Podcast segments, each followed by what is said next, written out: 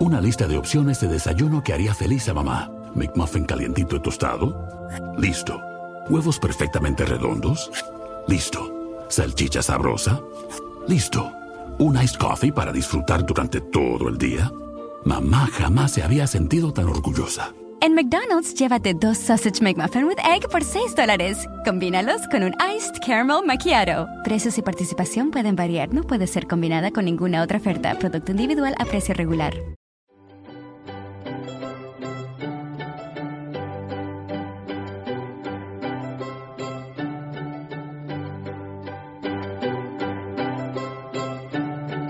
La escóbula de la brújula. Dirige y presenta Jesús Callejo en Radio Siglo XXI.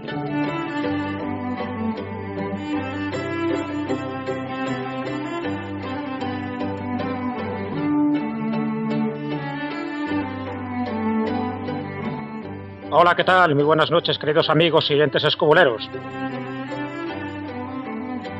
¿Qué tal estáis pasando este caluroso verano?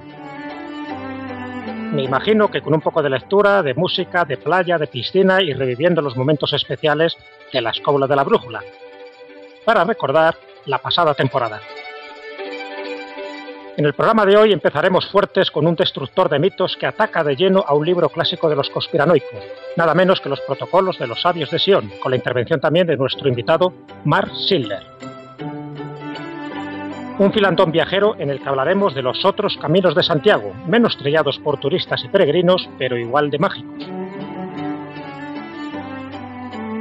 En las entrevistas rescataremos la que hicimos en su día el publicista Tito López, revelándonos multitud de historias y secretos relativos a esta apasionante profesión, y también la que hicimos al doctor Miguel Ángel Pertierra, hablándonos de su libro La última puerta, experiencias cercanas a la muerte. Del cofre del tesoro saldrá un episodio curioso de nuestra Celtiberia Show, y en el taller del pintor se abordará la faceta de Hitler como pintor de paisajes o las esculturas nazis de Arno Brecker. y todo ello acompañado de buena música animosa y embriagadora, por ejemplo de Café Quijano o de Melendi, para refrescar estas dos horas cargadas de contenido. Y sin más preámbulos, empezamos este tercer programa especial y veraniego, este viaje por la cultura y los misterios que os proponemos esta noche, porque como dice un proverbio chino, un viaje de 10.000 kilómetros empieza por un solo paso. Adelante pues.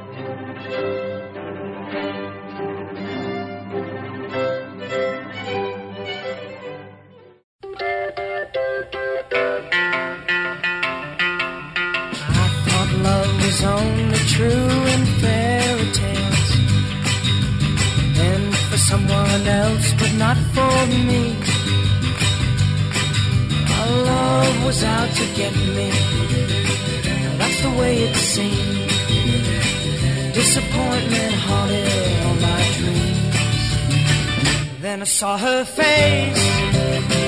Now I'm a believer.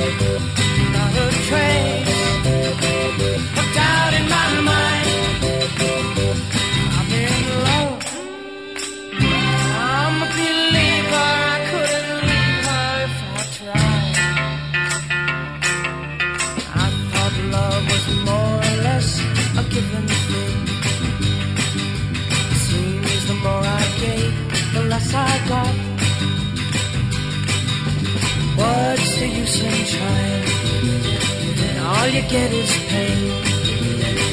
When I needed sunshine, I got rain.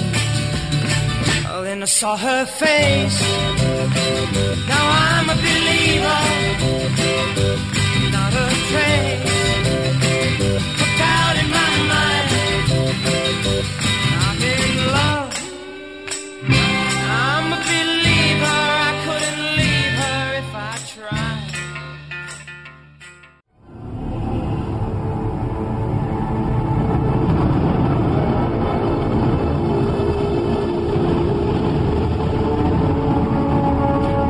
Destructor de mitos.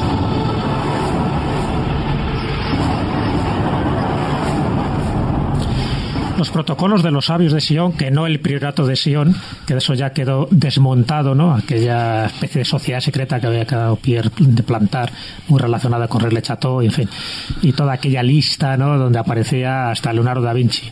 Aquello se desmontó, pero no se ha desmontado del todo, a pesar de que, ahora tú nos lo dirás, Carlos, la cantidad de datos que hay sobre un libro, un libro antisemita, un libro muy conspiranoico, un libro que dicen que todavía sigue regalando a algunos dirigentes y jeques árabes a a, la gente por eso, por todo el carácter antijudío que tiene, que se sabe su origen, un tal Sergei Nilus, un año concreto, 1905, y toda una ideología que ni siquiera era original, sino que formaba parte de un plagio.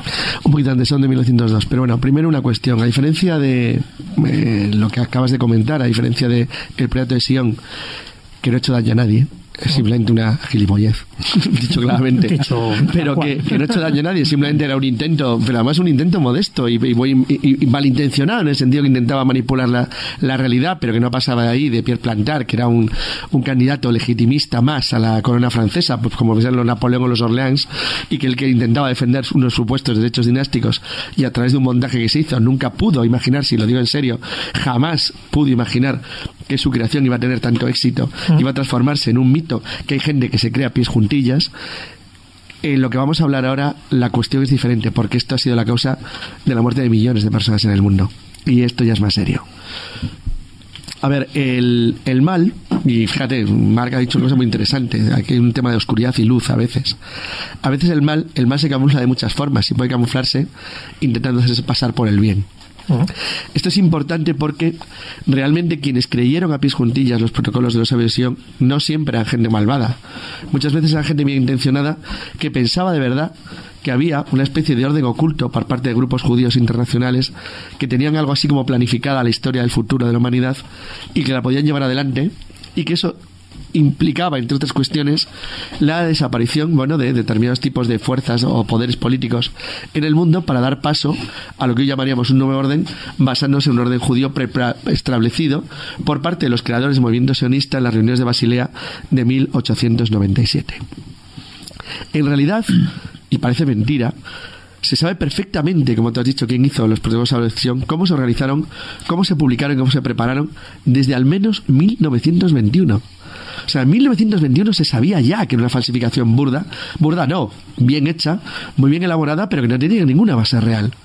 Pero había tanta gente interesada, por razones de todo tipo, en que esto se pensara que era cierto, que los protocolos de los sabios de Sion ha permanecido de una manera reiterada como algo posiblemente real. Vamos a contar cuál era la idea y luego quién lo falsificó, o quién lo creó y para qué. En realidad, el origen es muy curioso, porque el origen está copiado, está copiado. Es, curioso, decir, quien creó los protocolos de los sabios Sion, que es una falsificación de la policía secreta zarista de la Oriana, que se publica en 1902, tenían como objetivo, en principio, el acusar a determinados elementos de la comunidad judía, que era más progresista, por decirlo manera, y estaba más vinculada a los movimientos revolucionarios que querían evitar los programas. Es decir, en la Rusia del siglo XIX hay verdaderas matanzas masivas de judíos y el movimiento sionista, que sí tenía fuerza, había ido nucleando, es decir, una oposición feroz en torno al zar de Rusia, que es la que hace, y esto a mucha gente le sorprenderá, que en realidad los judíos cuando empieza la Primera Guerra Mundial son claros partidarios del Kaiser. y lo son pura y simplemente porque odian al zar de Rusia, que era el mayor enemigo del pueblo judío en aquel entonces en el mundo. Debido a ello, los, policías zaristas, la policía secreta del zar, creó toda una estructura en la cual se hacían unos panfletos que supuestamente hacían conocer a la gente una extraña conspiración iniciada por el movimiento sionista en las reuniones de Basilea de 1897 que tenía como objetivo la dominación mundial por parte de una élite judía. Bueno, que se apoyaba en la banca, es decir, hacía lo que se hace siempre y muy bien. Es decir, había elementos reales mezclados con fantasía, de manera que cualquiera que lo cogiera desde un punto de vista externo sin tener una idea clara de lo que iba a ver, podía pensar, ostras, esto tiene nombres y personas que yo conozco, aquí hay información interesante y está bien argumentada. Lo curioso es que en realidad el texto estaba copiado Estaba Era copiando. un plagio. Claro, era un plagio. O sea, los rusos. de Jolie. Claro, exacto. Los rusos, en este sentido, la policía era tan vaga. Ujú. Esto me tiene un puntillo, así, bueno, en pequeñito y anecdótico, tiene un puntito semejante con lo del GAL. O sea, es decir, aquí alguien tan vago y tan cutre que decía copiarlo, decía, "Va, ya que tengo pasta, me la quedo y voy a copiar el primer libro que tengamos que se meta con los judíos. Y copiaron una obra de, de- exacto, de Maurice Jolie de 1864. Ah. Y luego, que fue seguida además una novela, por una novela eh, básicamente antisemita que se publicó en 1868 que se llama Biarritz. Y en ambos libros, en tanto en el, en el diálogo de los infiernos de Maquiavelo, Montesquieu de Violet, como en el libro Biarritz, eh, hay toda una serie de panfletos antijudíos que en realidad estaban preparados para atacar la posición de Napoleón III como emperador de Francia. Después de la caída de Napoleón III, tras la guerra eh, franco-prusiana, este libro quedó en el olvido. La nueva República Francesa no le hace ningún caso porque a nadie le interesa este tema, pero los rusos cogen los textos y lo convierten en una especie de manifiesto contra la élite judía. En realidad, aunque se distribuyeron de manera masiva entre 1902 y 1914, nadie los hizo ni puñetero caso, ni en Rusia ni en ninguna parte. ¿Cuándo cambia todo? Cuando empieza la Revolución Rusa. Porque al empezar la Revolución Rusa, al, al bando blanco le interesaba inmediatamente buscar algún elemento que pudiera permitirle atacar a los, a los, a los revolucionarios, a los soviéticos, al ejército rojo, y que le permitiera vincular la figura de Marx, Trotsky y Kerensky en algo. que tenían en común? Ascendencia judía. Ya está. Ya lo tenían. Con lo cual hicieron una difusión masiva en plena años finales de la Primera Guerra Mundial por Occidente de los protocolos de los aviación como una historia real. Con ligeros cambios que permitían extenderlo a que la conspiración básicamente antizarista se convirtiera en una conspiración mundial. Definitivamente. Y siempre buscando a los Claro. como chivo expiatorio. Fijaros qué curioso que el, el éxito definitivo del- de los protocolos no viene tanto de Rusia, donde el régimen soviético gana la guerra entre el año 2022 y se establece el régimen comunista que todos conocemos, sino en Occidente porque donde tiene una gran acogida es en Alemania. En 1921 había ya 33 ediciones en alemán y ediciones en 20 idiomas del libro. A partir de entonces ya da igual que en 1921 se demostrara de una manera clarísima que era un plagio del libro de Jolie de 1864 y que detrás de ello estaba la Leorgiana, la policía secreta del zar. Ya era inútil, porque había ya movimientos políticos como el nazismo inicial al que le interesaba utilizar esas 33 exitosas ediciones en alemán para culpar a los judíos de la puñalada por la espalda del ejército alemán en el año 18. Claro, una vez que el, el- el Hitler llega al poder, tiene en su mano un elemento muy valioso. Y es que los mismos que habían defendido las versiones alemanas de los protocolos de adhesión, que uno de los objetivos era la derrota del ejército imperial del Kaiser. ¿Por qué? Porque eso cambia, no sale en la edición 1902. Pero sí se modifica porque, es cierto, el movimiento sionista, como apoya a Alemania al principio de la guerra mundial, cambia a través de la declaración Balfour que para quien no lo recuerde, es la promesa que un ministro inglés hace de entregar la Palestina que acaban de ocupar a los turcos para la creación de un Estado de Israel. Ahí es donde surge el Estado de Y de repente, todo el movimiento sionista americano-inglés, que es el que tiene el dinero de verdad, dice, ostras, lo que nos interesa es que ganen los aliados y al Kaiser que le den. Y le dieron. Entonces, bueno, a partir de ese momento, es decir, ya es imparable el movimiento antijudío mezclado con el nazismo comercial de los años 20, que acaba convirtiendo los protocolos de adhesión en un libro que es una de las bases ideológicas de su sistema y que en realidad es falso. Era un libro de cabecera hasta para Henry Ford.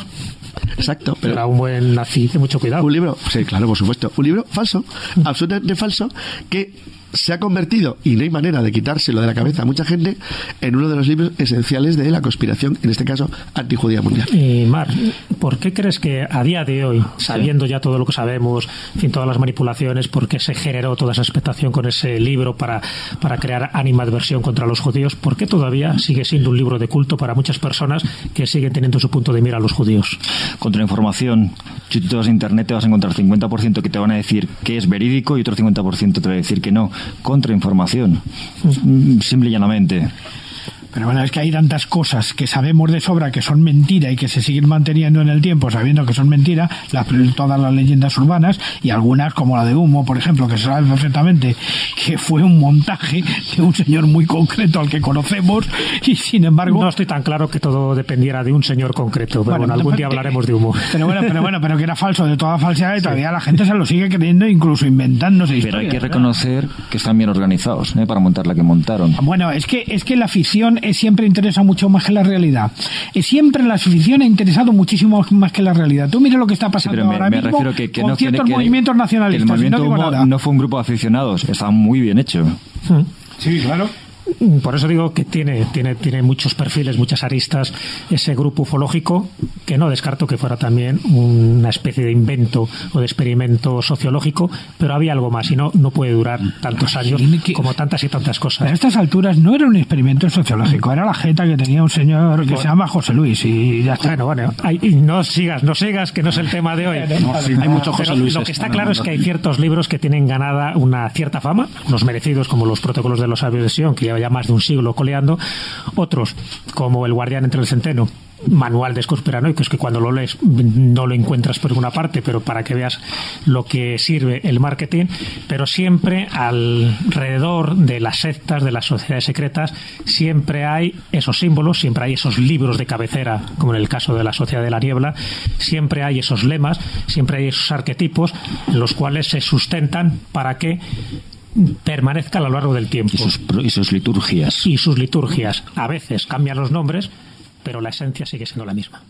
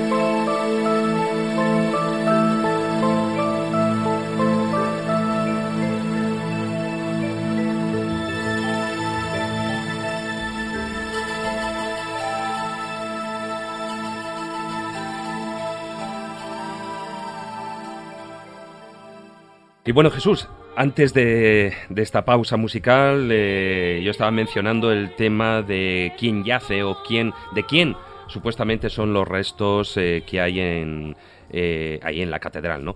Se ha hablado de si era Santiago, evidentemente, y también la posibilidad de, de que fuera Prisciliano. ¿Qué hay de ello? Hombre, ya me gustaría a mí saber quién es el que está allí enterrado, ¿no? Yo creo que a estas alturas a mí me da exactamente igual. Yo creo que le da igual a la mayoría de la gente que realmente entiende el camino de Santiago desde ese punto de vista espiritual y no histórico. Si entramos desde el punto de vista histórico, desde luego hace aguas por todos los sitios y no se sostiene la presencia histórica de- del apóstol Santiago.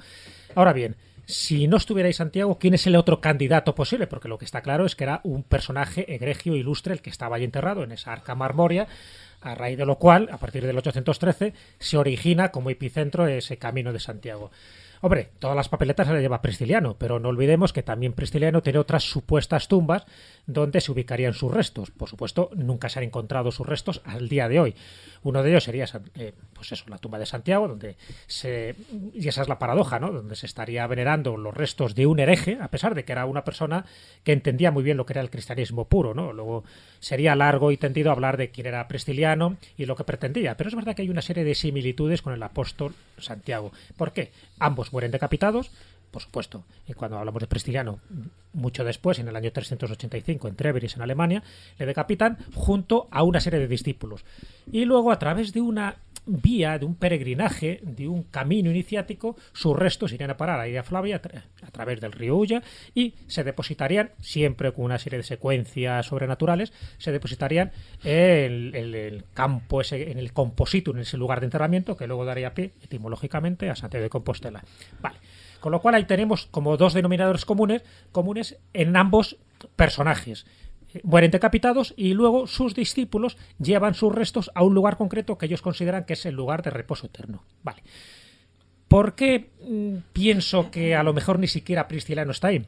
Porque hay otras ubicaciones posibles. Recordar que Pristiliano fue obispo de Ávila y hay unos restos arqueológicos que también se les denomina un poco el jardín de Pristiliano, porque bueno, mm, es la hipótesis, por, supuesto, menos fiable, pero piensan que a lo mejor sus discípulos le pudieran haber llevado donde estaba su diócesis, que era en Ávila. Y hay otras dos hipótesis. Una es que estaría en Os Mártores, es decir, significa los mártires, porque también hay toda una leyenda, es una eh, localidad de, Pontevedra, donde enterraron a los mártires. Y se piensa que a través de esa tradición oral, piensan que esos mártires eran los que vinieron de Treveris y fueron depositados ahí. Y por otra parte está Santa Eulalia de Bóveda, una iglesia, por cierto, con todas las características de templo iniciático, que estaría en la provincia de Lugo. Bueno, sea en un sitio, sea en otro, ya digo que da igual. Es verdad que nos falta la prueba capital, ¿no? Un juez necesitaría esos huesos. Y necesitaríamos, necesitaríamos tener esa prueba, esa evidencia para determinar, nunca sabríamos si sería prestiliano, pero sí podríamos saber si esos huesos pertenecían al siglo IV. Ya digo que da igual. Se habla de otras posibles localidades como Astorga y distintas, distintos sitios de León, porque acordaros que la Galaecia antigua, cuando en la época que vive Prestiliano, no tenía los límites territoriales o geográficos de lo que tiene la Galicia actual. También entraba en ciertas zonas de León, de Zamora, de Ávila, etcétera, etcétera.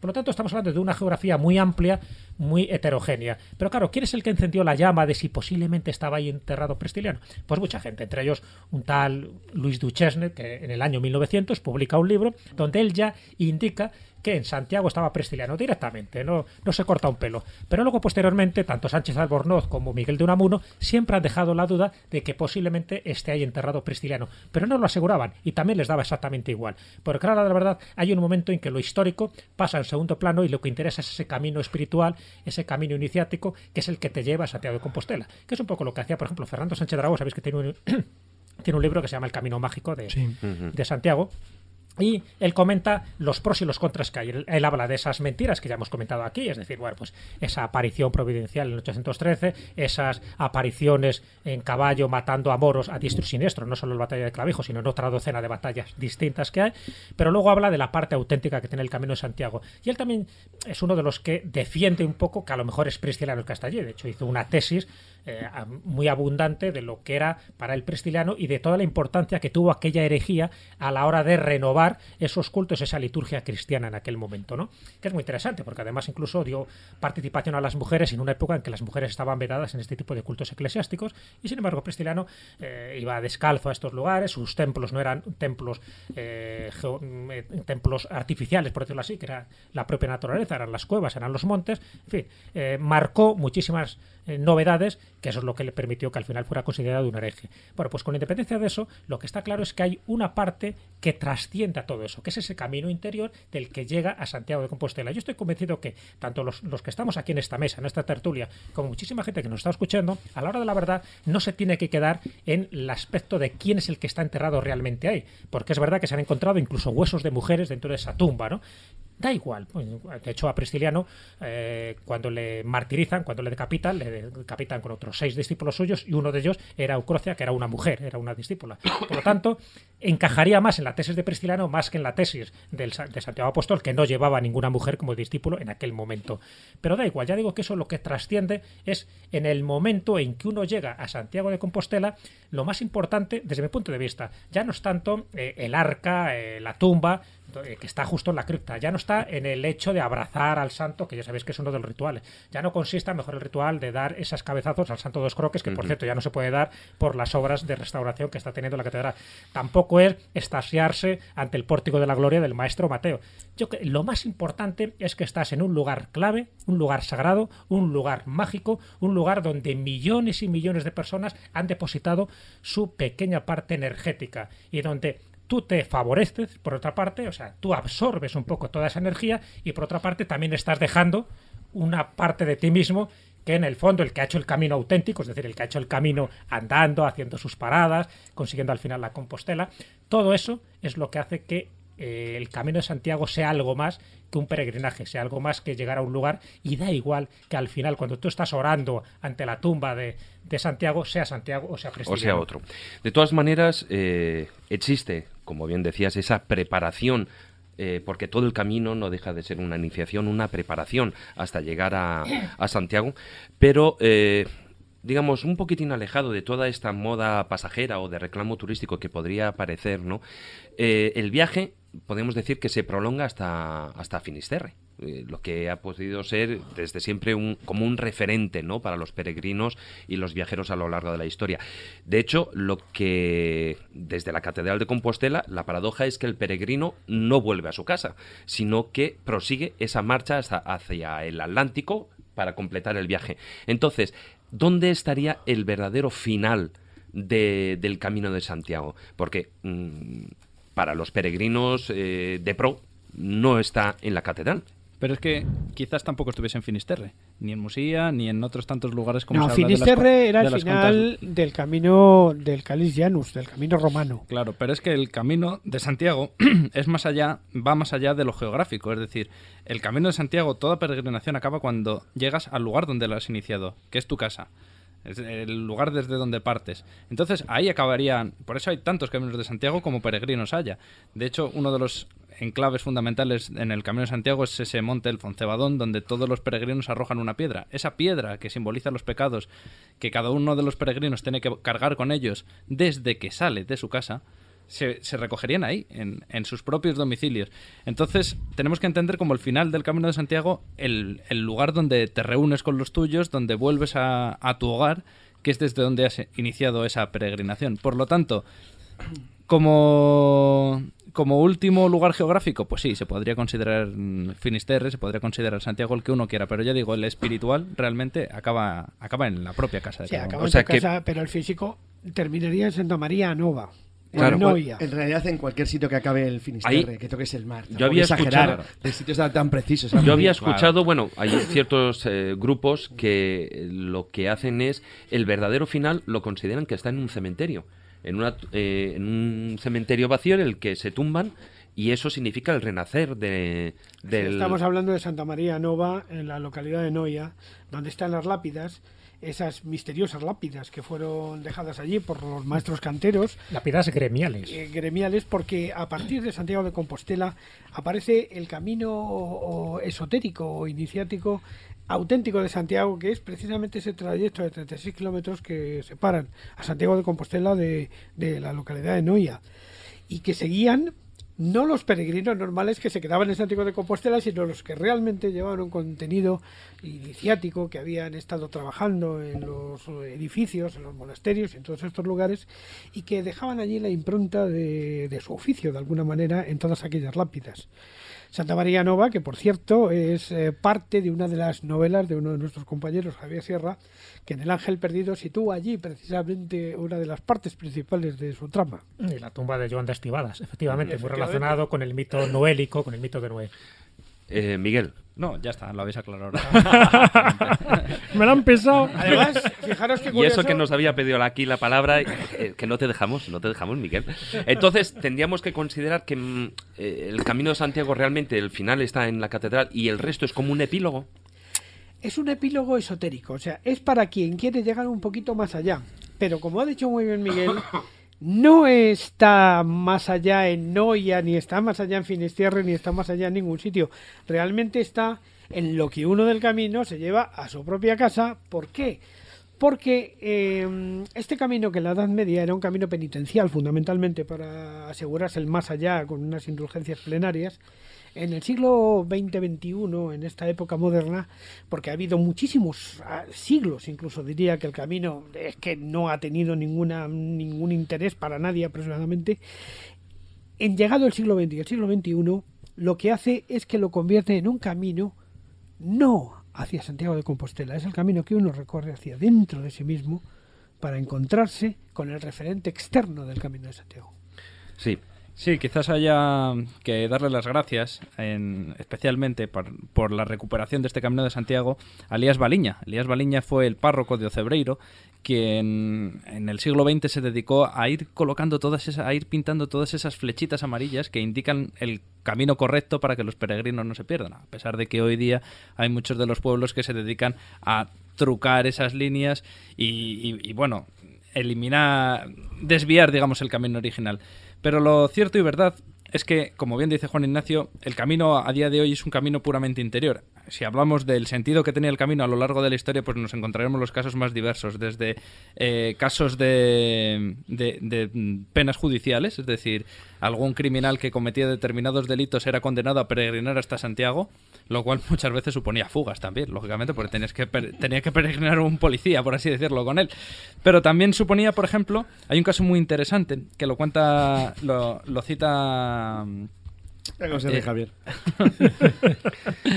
Lo, eh, bueno, se cita en un, en un libro de peregrinaje, de peregrinaje que ha sido muy, muy, famoso últimamente, que habla de los peregrinos de que en 1456 salieron desde el Consell de Barcelona para para intentar que Santiago concediese un milagro que eliminase la epidemia que había dentro de la ciudad. Es decir, simboliza también, pues eso, la salvación del grupo, el grupo a partir de unos pocos peregrinos, pero significa también el castigo, significa un montón de cosas. A día de hoy, ya digo, como dice Juan Ignacio, es una cuestión puramente personal, que va a, a una, una especie de estudio introspectivo de uno mismo y quizás, por ejemplo, una de las experiencias más fascinantes y que recomiendo a todos los que pues tengan en mente hacer el Camino de Santiago es aprovechar una de esas noches con pletóricas en las que las estrellas brillan con pleno esplendor aprovechando esa llanura del páramo castellano en la zona de Carrión de los Condes, donde es una llanura completamente extensa y que son prácticamente 14 kilómetros en línea recta,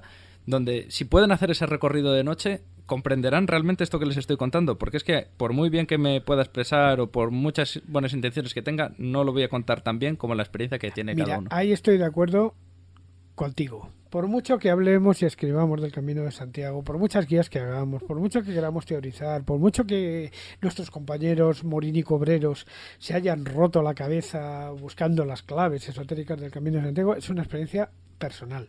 Íntima. Es una experiencia íntima de Yo- cada uno. Quien no hace el Camino de Santiago no puede saber ni con guía ninguna lo que es el Camino de Santiago. Hay que vivirlo. Y hay que vivirlo en el silencio, en los grillos, eh, grillos cantando, en el ulular del cárabo en la distancia, en el calor brutal que en tierra de campos te machaca contra la tierra. En las ampollas. En las ampollas, en ese dolor tremendo que cuando llegas a Fromista te lleva a sentársete en los pretiles del canal de Castilla y decir, madre mía, pero, pero yo qué estoy haciendo. pues, ¿Quién me ha mandado a mí? Yo me acuerdo, me lo dijo uno de los peregrinos con los que coincidí en el camino, que el Camino de Santiago en realidad es una especie de maqueta de la vida. Es decir, en el Camino de Santiago puedes vivir todo- prácticamente todas las experiencias de una manera realmente intensa que vives luego a lo largo de tu vida. Haces amistades, eh, conoces a gente de lugares mm, completamente lejanos que en el momento en el que paras a atarte las botas no les vuelves a ver jamás. Y que a lo mejor da la casualidad que solo te los encuentras al final, cuando llegas a Santiago. Cuestiones realmente interesantes, esas sincronicidades de las que hablamos muchas veces, esas serendipias que, que acontecen en, en los momentos más insospechados, en el Camino de Santiago se repiten con insistencia una y otra vez, una y otra vez, para, para darte una especie de mensajes que, que realmente en ese estado en el que vas peregrinando lo entiendes perfectamente y es como, digamos, que vas avanzando, vas creciendo interiormente. Y que aquel que me imagino que va buscando respuestas, él mismo se las va dando por el camino. Tienes tiempo para encontrarlas, desde luego. Y si no las consultas con las estrellas, en ese, en ese páramo, ¿no? Claro. Ese recorrido de la Vía Láctea. Fíjate, un poco a- luego lo hablaremos de peregrinos ilustres, pero ahora me ha traído a la memoria una de esas peregrinas ilustres de no hace demasiado tiempo, en el año 1994, que era Shirley Marlene. Shirley Marlene. Ya sabes que Shirley Marlene desde hace mucho tiempo está muy implicada en ese camino espiritual y ella pensó que el Camino de Santiago la tenía que repercutir eh, en una mejora, en una evolución espiritual en la que ya digo que está inmersa y sobre todo encontrar esas respuestas que todo ser humano tiene, ¿no? Y ella había leído mucho del Camino de Santiago y por fin se decide en el año 1994 a dar ese salto. Intentó pasar desapercibida, pero fue imposible. Fue imposible porque rápidamente la empezaron a reconocer. Bueno, fruto de aquel camino, escribió un libro, como era lógico, ¿no? Porque ella ya digo que tiene toda una, toda una senda literaria a raíz de esa especie de, de búsqueda interior. Y ese, ese libro es El Camino, un viaje espiritual, así se titula, ¿no? Y una de las frases que ella dice, porque bueno, la verdad es que es un libro que recomiendo por lo que supone de búsqueda, no la actriz eh, famosa que fue ganadora de, de, un Oscar y de los Grammys, no, no, todo lo contrario, intenta ser una peregrina anónima en la medida que puede, ¿no? Y ella cuando escribe ese libro, en el fondo lo que encuentra, yo creo que el título del libro lo dice bastante, ese camino, ese viaje espiritual, lo que encuentra, y cito una frase de, su libro, dice que el viaje se hace con la intención de encontrar el más profundo significado espiritual del ser y tomar decisiones respecto a los conflictos interiores.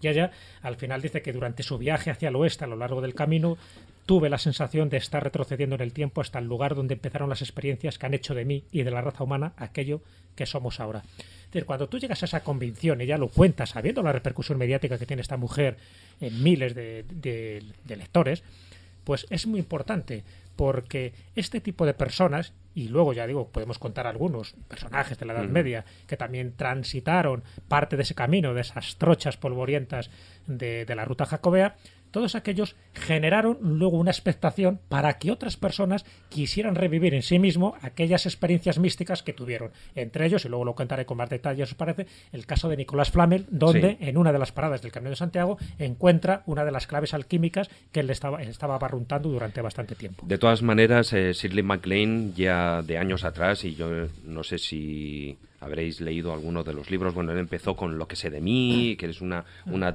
eh, baila mientras puedas, creo que es una trilogía y tal, eh, y que ella, bueno, pues va escribiendo a medida que va grabando precisamente eh, esa, esa película que dura tres horas y pico. En su momento Antena 3 la puso y creo que la puso en tres, en tres partes, ¿no? La dividió en tres partes de una hora cada una, una hora y pico.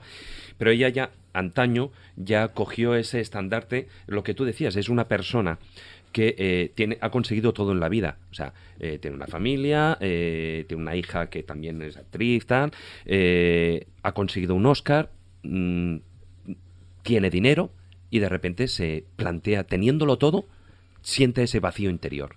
Esa duda existencial de quién soy, qué hago aquí, por qué y tal. Y es donde ella empieza esa búsqueda. Lógicamente, ella, al ser, como tú bien decías, Jesús, una persona famosa, pues es lógico que eh, ella es consciente de que lo que ella va a ir escribiendo, y sobre todo eso se, vi, se vio rápidamente con las ventas de, de, los libros, que fueron verdaderos bestsellers, ella se va dando cuenta de que, aún no pretendiéndolo, se está convirtiendo en un estandarte que incluso algunos la querieron meter dentro de estandarte de la nueva era, ¿no? De, de lo cual ella huía, pero absolutamente.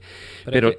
Claro, en realidad no es nueva era, porque si nos fijamos incluso en los propios prodigios que aparecen en el Camino de Santiago, esos milagros de los que ya nos hablaba Gonzalo de Berceo y otros tantos escritores a lo largo de la Edad Media y la Edad Moderna, en fin, que pertenecen prácticamente ya al inconsciente colectivo, nos están hablando de eso, del crecimiento personal, del crecimiento no, espiritual. Creo, creo que me, se quiere referir a la nueva era, lo de la moda oriental de Sí, Richard por- Gere del budismo, Claro, Sí, pero- vegetariano. No, no, el New Age. Lo Claro, que es, digo, es, nueva claro. era, porque el término, es, para ser correctos, Claro. es, es el fenómeno eh, ¿no?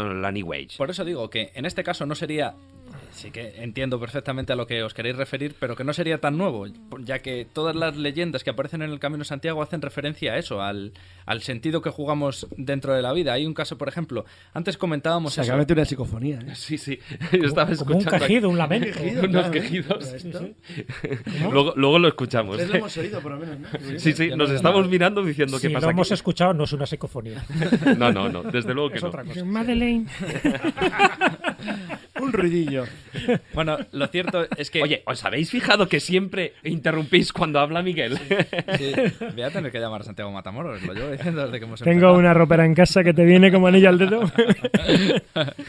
Bueno, pues a lo que me refería es que todos esos milagros van realmente a eso, al crecimiento interior de cada uno. Hablábamos antes de dónde acaba el Camino de Santiago. Hay una de las leyendas quizás más bonitas de todo el Camino de Santiago que se recoge precisamente en Santo Domingo la Calzada, en La Rioja, donde dentro de su catedral se conserva nada menos que un gallo y una gallina, por un milagro que sería un poco largo de explicar, pero que lo interesante de ese milagro es que acontece cuando ahorcan a un chaval y los padres, eh, conservando su fe, van hasta Santiago y cuando vuelven es cuando se produce el milagro.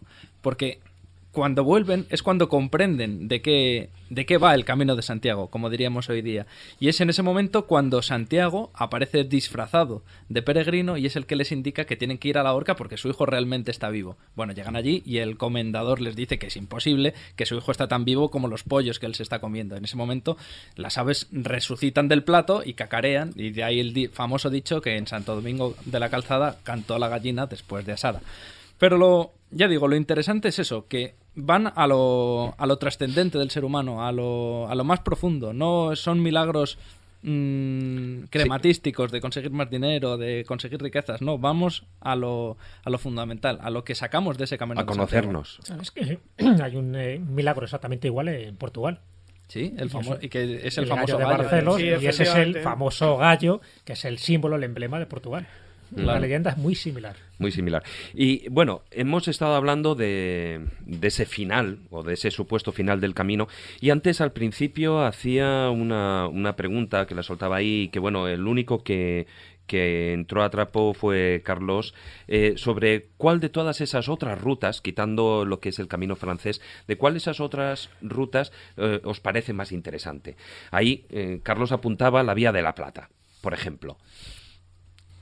Bueno, la apunté porque tenía tradición, por lo que estuve contando al principio, de la relación que existía entre las mineras del norte de España y el comercio con los núcleos o los emporios comerciales del, del Atlántico, del sur, del Atlántico español y del Mediterráneo, pues estaban conectados, que ponían en contacto al norte de España y al Atlántico norte con las culturas eh, ya milenarias, antiguas y ricas del Mediterráneo. Y eso luego fue aprovechado por los romanos para una vía rápida de comunicación y después se continuó, entre otras cosas, porque comunicaba muy bien el sur con el norte y lo sigue haciendo. Claro, y además se localizan allí, precisamente en esa zona del Bierzo y esa, esa zona leonesa, uno de los lugares más interesantes que es Pañalba de Santiago. Juan Ignacio este lugar lo conoce bien. Es uno de los enclaves de ese camino, el, el inicio o el final, mejor dicho, de la Vía de la Plata, quizás más interesante, ¿no? Bueno, eh, cuando varios caminos, no solamente la Vía de la Plata, sino el camino francés, eh, inciden en el Bierzo, la zona del Foncemadón, se van a encontrar evidentemente con dos moles importantes, que son el, el Teleno y la Quiana, que son montes que eran sagrados para los pueblos astures de la zona. Entonces, hablábamos de los otros caminos de Santiago, o sea, que cuando nos salimos del camino francés, pues hay cosas muy interesantes que tienen que ver con los caminos de Santiago. En este caso concreto, en la zona de la Somoza, tenemos el mito que todos conocéis del pueblo maldito, de los arrieros de la Somoza, de los maragatos. ¿Eh? de alguna manera y los maruegatos, que es una cosa muy interesante, como si los romanos mmm, hubieran tratado de crear una serie de monstruos eh, terribles para que alejara a la gente de las minas de oro que había en la zona, para que de alguna manera la gente tuviera cierto miedo de acercarse por allí. Pero luego si seguimos subiendo por el Foncebadón, porque esta zona ya digo es una zona limítrofe, podemos encontrar de todo, desde la ferrería de Compludo, una eh, herrería que prácticamente funciona desde el siglo VII hasta nuestros días, hombre, muy remozada también es cierto, hasta por ejemplo el, el, el mito del Valle del Silencio, de San Genadio, la Tebaida Berciana. Donde está Peñalba de Santiago, muy. Exactamente, que no es exactamente el camino de Santiago, pero que antes justamente me acordaba de ello cuando hablabais de todas las herejías, el persilanismo y todo esto, porque precisamente en Peñalba de Santiago fue donde se mantuvo el donatismo, que es una herejía también que anduvo en aquellos tiempos procedente del norte de África bastante, bastante extendida. Y luego, indudablemente, si estamos en el Bierzo y pasamos por la Ponferrada eh, templaria, pues vamos a llegar al sitio que no es exactamente camino de Santiago, pero que a todos nos va a impactar, que va a ser las médulas, ¿no? Donde vamos a encontrar eh, pues pues un, una, una, burrada que hicieron los romanos pero que se ha convertido en patrimonio de la humanidad y es que se dedicaron a bombear desde la guía de agua machacando el monte para luego lavar sus arenas y así conseguir toneladas de oro 800 toneladas consiguieron en cuatro siglos y un lago artificial Efectivamente, el de Carucedo. y además ahí vamos a tener el castillo templario de Ulver, por ejemplo, de Cornatel. ¿eh? Y la ciudad sumergida. Y además nos vamos a encontrar con un sitio fascinante que no es Camino de Santiago, pero que importa mucho a, a todo esto que estamos hablando ahora, que es el Prado de las Danzas, que está eh, justo al pie de la Quiana, donde las mujeres astures bailaban desnudas para ser fertilizadas por la luna. Que es ah, algo... Se llama Luna ahora. sí, porque tiene un futuro con la luna. Bueno, de todas formas, eh, antes eh, me estabas comentando, cuando estamos escuchando la música, me estabas contando eh, que había un lugar en, en, Santa Coloma del Albendiego, si no recuerdo mal, que eso pertenecía a lo que era la ruta de, de la lana. Dentro de los cientos, miles, yo el mapa que puse a la... Digo, esa porque es, es que es una ruta prácticamente desconocida. Es, poco conocida, pero, pero era habitual en la época y voy a contar por qué, es muy fácil de entender. Yo precisamente en, mi guía pagana del Camino de Santiago incluyo un mapa que pone los, los mil caminos de Santiago donde vienen todos, los que vienen de Alemania, los que vienen de todas las zonas de España y que todos confluyen en Santiago de Compostela de alguna manera y prolongando como es lógico. Como hemos dicho antes hasta Noia. Bueno, pues hay un camino muy concreto que es la ruta de la lana que partía de Alicante, Valencia y que cruzando la provincia de Cuenca fundamentalmente se introducía en Guadalajara y por ahí llegaba hasta Soria y desde Soria llegaba hasta Burgos para unirse al camino francés.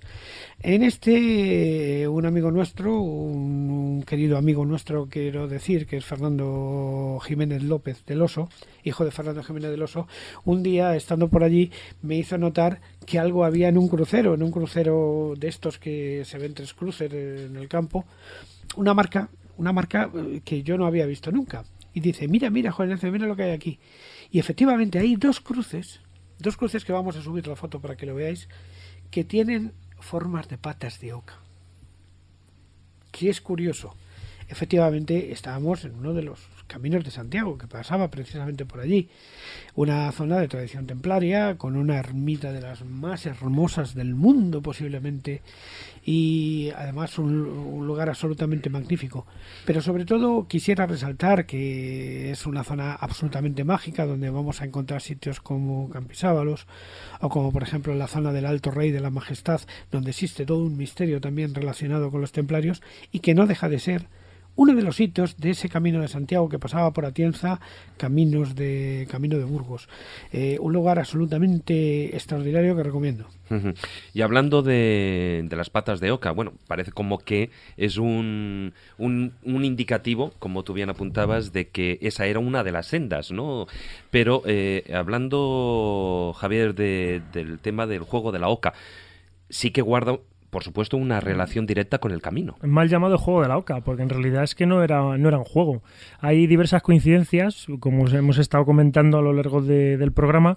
Curiosamente, las ocas, la forma de la pata que utilizaron luego los constructores en el románico, sobre todo en las catedrales templarias, eh, es la pata de, de la oca, que también es el tridente de Poseidón. Entonces aquí vemos unas coincidencias que el disco de Faistos aparentemente lo crea eh, Palómedes, que es nieto de Poseidón. La primera coincidencia curiosa. Luego la segunda, el camino de Santiago en realidad, como habéis comentado, es anterior a Roma incluso, porque hay yacimientos a lo largo de todo el camino del Neolítico que sigue la migración de la oca y del ganso. Es otro, otra cosa que dices, joder, qué coincidencia más extraña. No, no es coincidencia, simplemente las ocas y los gansos se fijaban en la vía, en la vía láctea. Hacia, hacia Occidente. Efectivamente. Entonces dices, ¿por qué termina en, en Santiago? Quizá porque ahí empieza el mar y no puede seguir andando. Claro, entonces ahí termina, ahí termina. Es un detalle curioso porque los Hofcraft todavía no se habían inventado. si no, seguiría para adelante. Entonces, el, el, tema de lo de los templarios viene a colación de que si los templarios tienen prohibido el juego, como que es un, un el juego de la OCA no era un juego. hay, un, hay un libro muy bueno de Fernando Lavanda que habla del juego templario de la OCA.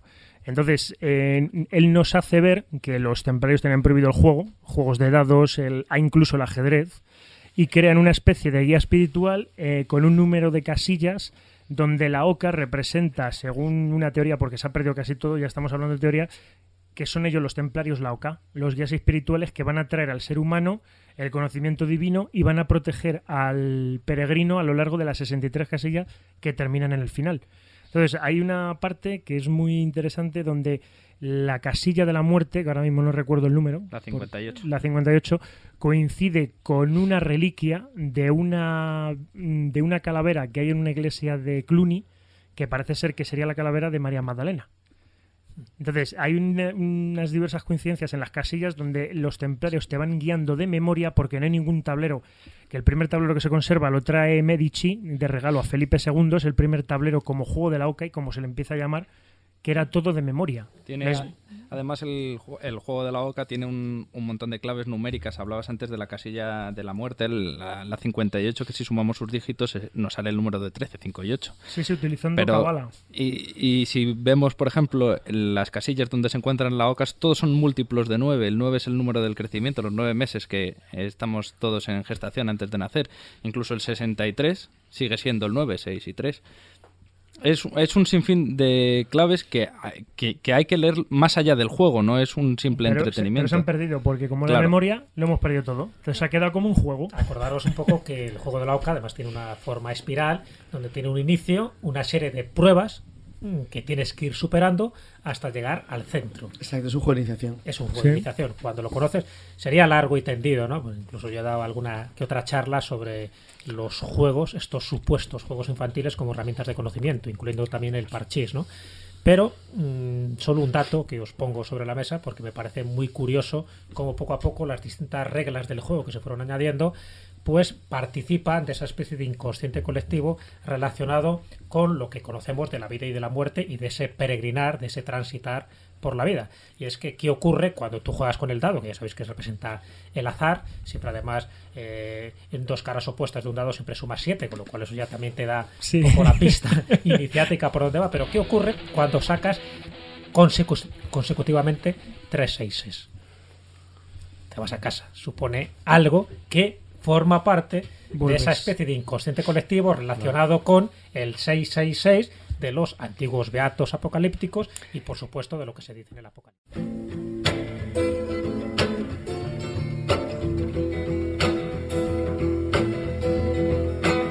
Sugar man, won't you hurry? Cause I'm tired of these scenes. For a blue coin, won't you bring back? all those colors to my dreams. Silver magic ships you carry, jumpers, coke, sweet Mary Jane. Sugar man met a false friend on a lonely, dusty road. Lost my heart when I found it, it had turned to dead black coal. Silver magic ships you carry, jumpers, coke, sweet Mary Jane. Sugar man, you're the answer that makes my questions disappear sugar man, cause I'm weary of those double games I hear. Sugar man, sugar man, sugar man, sugar man, sugar man,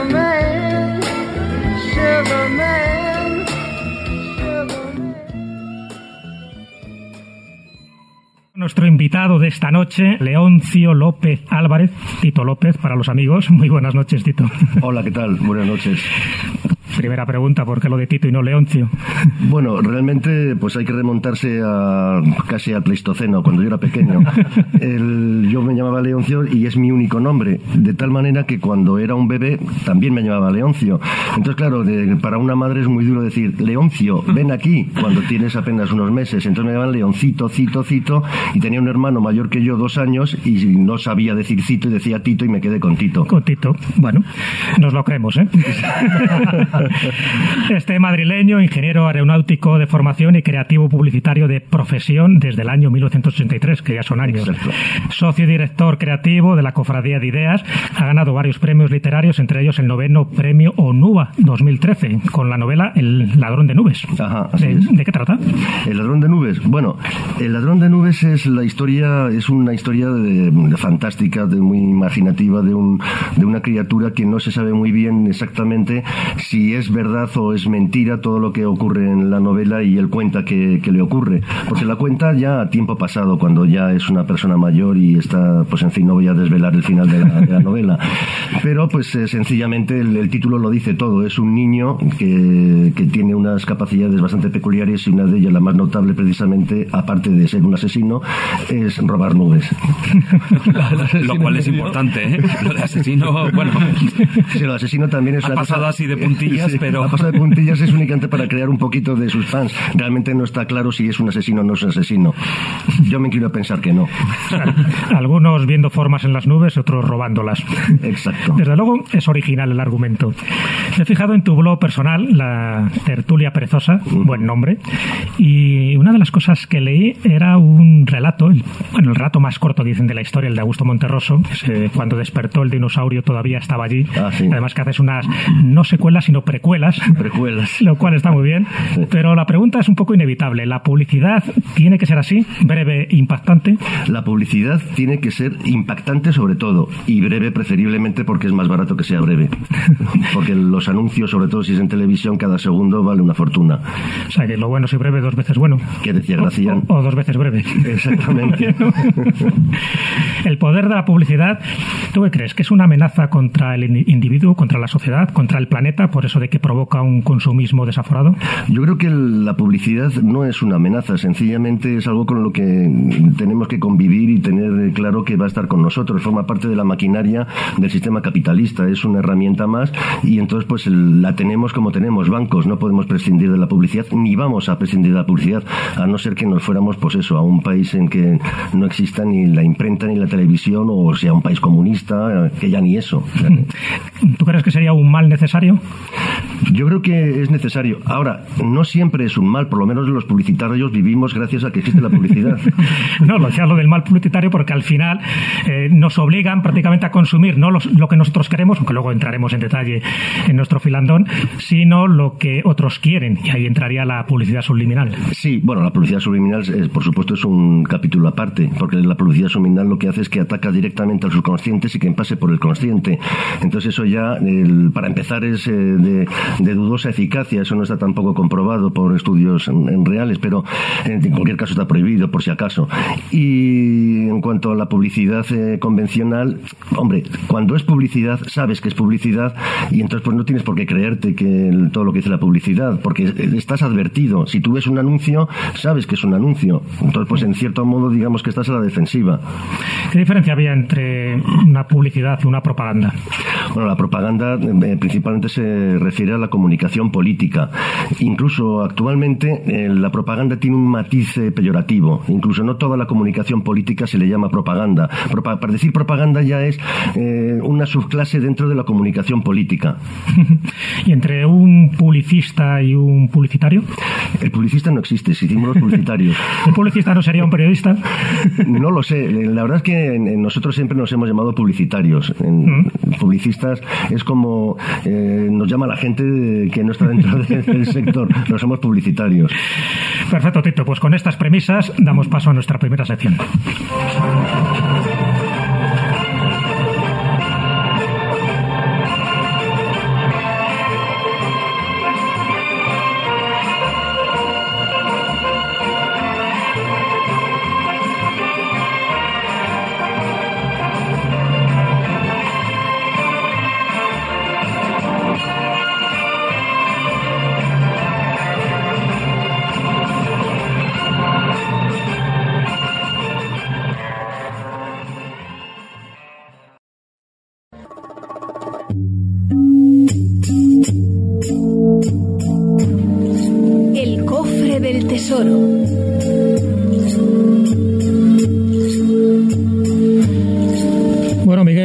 Traes uno de mis libros favoritos, un libro de cabecera, clásico ah, para todos aquellos que nos gusta La España Mágica, Celtiberia Soul, de Carandel. Efectivamente, un libro eh, realmente fascinante y que ejemplifica muy bien cómo ha sido ya no solo la publicidad española a lo largo de pues todo el periodo del franquismo, incluso un poquito después, sino cómo ha sido la sociedad, la sociedad española de hace no muchos años que parece mentira, yo que no la he vivido, que pudiese existir. Quiero decir, la gente que lo vemos con esta distancia nos parece algo casi de leyenda. Pero la sociedad a través de los anuncios que se ponían en los distintos medios de comunicación de la época franquista. Claro, claro, claro. Que no había ningún tipo de tapujo a la hora de anunciar lo que fuera. No, de pedir, de ofrecer y, de, claro, y de cómo comunicar todas estas cosas con la mayor, con el mayor, la mayor naturalidad del mundo diciendo auténticas barbaridades. Y donde la mujer no quedaba muy bien, que digamos. No, ni la mujer, ni los niños, ni los muertos, ni nadie.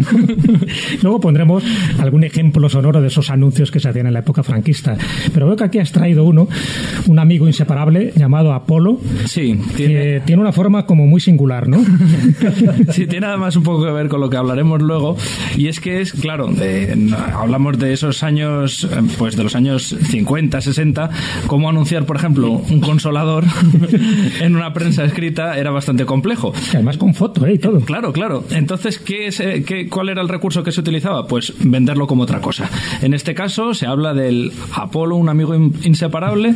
Dice, en casa, en vacaciones, en viaje, en la oficina, dibujado con una punta científicamente redondeada, Apolo es el ideal para combatir las arrugas, la celulitis, el cansancio, las hemicranias, especial para el uso con cremas y lociones. Sí, sí, para la migraña, sí, sí. Efectivamente, viene aquí las, y en la oficina. las medidas, incluso 3 centímetros y medio por 18 centímetros, en fin, que claro... pues 18 centímetros... estándar. Estándar, sí. lógicamente esto también, pues yo me imagino que dada la falta de educación sexual en ese momento, pues induciría muchos errores y habría señoras que se lo comprasen pues para combatir las migrañas seguramente. E incluso viene, viene como... Eh, viene hasta el precio y todo en el anuncio y llega, incluso a decir que el envío será hecho con la máxima discreción. En fin, un ejemplo perfecto de pues cómo la publicidad ha variado de una forma tan notable en tan poquitos años. Y total por 640 pesetas. Sí, casi nada. Pero hay que tener en cuenta que la, publicidad en la, época a la que está refiriendo Miguel eh, tenía la misma función, luego hablaremos de eso, por eso tenemos un especialista, la misma función que hoy, que es intentar que tú compres un producto. Y ese producto tiene que venderte algo útil, porque si no, no tiene ningún sentido. Es que de la misma época, el mismo año, tengo un anuncio delante que dice lo siguiente: curación segura del estreñimiento por la cascarina Le Prince. Y dice para qué: estreñimiento tenaz, almorranas, vaídos, náuseas, enfermedades del hígado, embarazo de estómago, dolores de cabeza. Y luego añade: durante la preñez y la lactancia. Envase gratis y una caja de ensayo. Y envían a toda España y se conviene a todas edades sin temperamentos. Entonces, bueno, realmente es lo mismo que ahora. Todas las edades y temperamentos. Claro, si realmente estás haciendo lo mismo que ahora, que se ha hecho siempre. No hablaremos de la, de la publicidad histórica, que es convencer a la gente de que eso lo necesita para algo, tiene un fin. Bueno, en aquella, de, aquella misma época, los litines del doctor Gustín.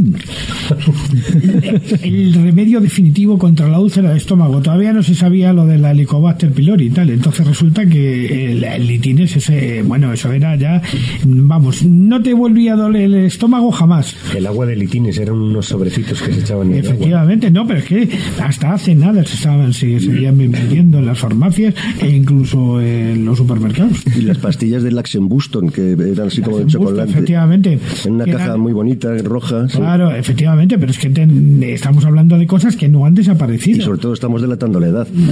no, bueno, sí, pero eso, bueno, eso se da por descontado. Lo que pasa con nuestras fotos y es, imposible simularlo. Con esas pastillas, eh, al final no te atrevías a toser, ¿no? Te agarrabas a una.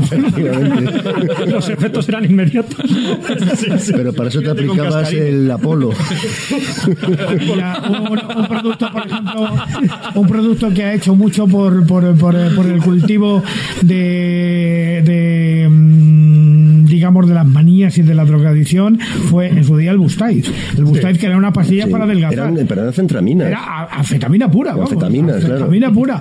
Tú llegabas y decías, eh, además sin restricción ninguna, deme usted Bustaiz para adelgazar. Y dice, no, que tengo una fiesta. Colocón de mucho cuidado. bueno, volviendo a la nave Apolo, que al Gustirín en Apolo este, no tiene una forma de glande exactamente, pero sí tiene que ver con lo que realmente vas a sacar del cofre del tesoro, que es el glande desertorio. Y que nadie saque valoraciones anticipadas. No, no, porque hablamos de uno de ellos, ¿eh? No ah, tenía más glandes. Efectivamente, fue varios los que se han ido encontrando a lo largo de la historia, y es que no estamos hablando de lo que todo el mundo está pensando, porque estamos hablando en realidad de los proyectiles de onda con los que Sertorio en sus campañas en la península ibérica disparó a sus enemigos celtíberos, romanos también, porque se enfrentó ante los propios romanos. Y es muy curioso porque tiene mucho que ver con la publicidad. Si nos fijamos en algunos de estos proyectiles, por ejemplo, he traído uno que se encontró en la provincia de Guadalajara, más concretamente en el municipio de Alcocer, en el cual se lee Q, Sert, Procos, S. Son unas letras que aparecen inscritas en esta, en esta, ya digo, es como su propio nombre indica, pues tiene forma de glande, claro, pero es nada, un proyectil de plomo muy, de, uno- de poquitos centímetros, que eso, introducido en las ondas, se disparaba a los, a los enemigos. O sea, que te daban la cabeza y además te, ma- te mandaban un mensaje. Efectivamente, era una, una publicidad muy incisiva. Sí, sí, sí, entraba, entraba directamente por los ojos. Este, esta, de hecho, estas inscripciones vienen a significar algo así como quinto sertorio procónsul. Pues bien, eh, parece una tontería y parece que es nada, pues una especie de antecesor de, las, de la publicidad, pero sí que es cierto que tiene una importancia capital dentro de la arqueología, porque precisamente gracias a esas balas de onda, gracias a esos glandes, se ha podido reconstruir la ruta que en muchos casos hizo el ejército de Sertorio, porque, claro, las referencias escritas son muy vagas y se necesitan recursos pues arqueológicos, como en este caso. Y gracias precisamente a esas balas de onda con esos nombres inscritos, se ha podido reconstruir sobre el mapa cuál fue exactamente la ruta que fue haciendo ¿Y, esta- Sertorio. ¿Y este que se ha encontrado en Alcocer es el más grande? Fíjate que quiero recordar que había, que había en el oeste uno que firmaba las balas con, con las que disparaba a sus enemigos. Quizá, Carlos, ¿tú sabes quién era? No, pero es que es un trabajo impresionante. Sobre todo si tenía una ametralladora. que cada bala tenía su nombre. Sí, iban firmadas, iban fi- iban firmadas las balas, pero es que no recuerdo exactamente quién es, ¿eh? que es un Y bandido. si no le dabas, te volvía otra vez la bala a ti. Además, hay un detalle curioso en todo este tema de, de Sertorio, que es un personaje fascinante, con una vida trepidante, tanto en lo militar como en lo político, y es que tiene también un elemento mágico. Antes, a micrófono cerrado, Jesús y yo lo estábamos hablando, que era el tema de la cierva que acompañaba a Sertorio durante sus campañas. Hay dos versiones sobre qué sentido tenía que este animal le acompañase. Uno es que parece, la versión más, más escéptica dice que era pues una forma de ganarse al- a los pueblos celtíberos que adoraban a este tipo de animales, y otra es que verdaderamente era una especie de amuleto hecho animal que acompañaba a Sertorio durante sus campañas. Se supone que Sertorio eh, tenía comunicaciones con este animal o que incluso le mandaba mensajes, aunque también dentro de esas dos versiones, la versión más escéptica dice que eran decisiones que él ya sabía que iban a ocurrir, eh, vaticinios políticos o cuestiones así, que dichas a los celtíberos bajo la influencia mágica de este animal se entendían como auténticas profecías, lo cual le daba mucho más valor, ganando así eh, amigos, digamos, para sus campañas militares. Es muy curioso porque esto precisamente, que es también otra forma de publicidad o, o de ganarse el favor de, de ese público al- con el que estás tratando, lo hace también Cristóbal Colón, por ejemplo. Cuando, Con lo del eclipse. Exactamente, cuando consigue el favor de los indios gracias a profetizar un, un eclipse que él sabía perfectamente que iba a ocurrir en esos días. Sí, lo que es tener las tablas astronómicas a mano, ¿no? Eso también será una aventura de Tintín. Eh, También, sí, también, sí, sí, sí. efectivamente. Y, bueno, y en la, po- en la película Apocalipto. Y sobre todo, Ah, pensaba que ibas a decir la película Apolo. deja la polo, deja la polo. Eh, es muy famoso porque es como se salva en un Yankee la corte del rey Arturo, el protagonista. También, de Mark Twain. lo raro es encontrar a alguien que no haya utilizado el eclipse de sol para algo. Mark Twain lo conoce perfectamente y lo utiliza en su novela. La verdad que Sertorio es verdad, es un, un personaje muy fascinante porque además era un buen estratega. Cuando él está en Hispania ayudando a los lusitanos, él sabe perfectamente las supersticiones que había en la zona.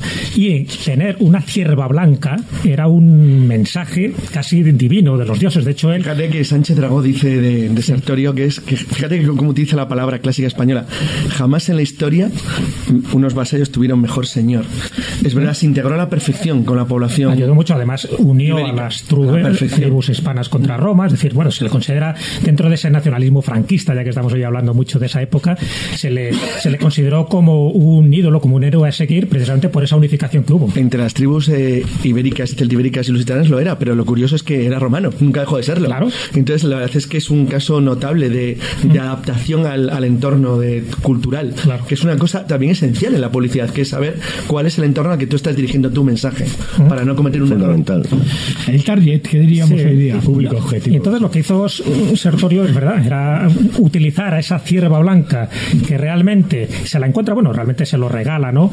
Uno de los soldados, él sabe de la superstición que había, esto es como el elefante blanco, por ejemplo, en la India, es decir, todo lo que sea blanco al vino se considera que era como un regalo de los dioses. Él utilizó eso a su beneficio, incluso dijo, que era un regalo de Diana, la diosa cazadora y por lo tanto la diosa de la naturaleza, y que ese, esa cierva, ese cervatillo, en algunos casos yo he leído que era hasta un cabrito, da igual.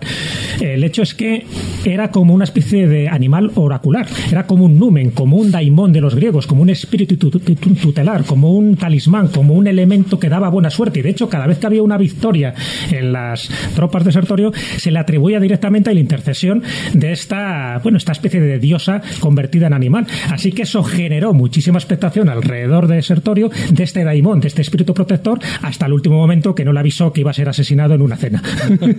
Fíjate que es curioso, no sé por qué lo acabo de relacionar con, con lo que hablábamos antes del componente político que tiene la propaganda, cómo se recurre también dentro de lo militar y lo político a lo sobrenatural, y en este caso con la cierva blanca, es un poco el antecesor del caballo blanco de Santiago. Eh, Acabo de caer ahora en la cuenta, que es también un, un mito, pero es, muy, es un efecto mm, fenomenal para la publicidad. Y otro dato más, una de las leyendas más famosas de Gustavo Adolfo Becker es la corza blanca, que tiene mucho que ver con una mujer de la que está enamorada, Constanza, que cuando caza esta corza para ofrecérsela, al final resulta que era la propia Constanza que estaba metamorfoseada en este animal.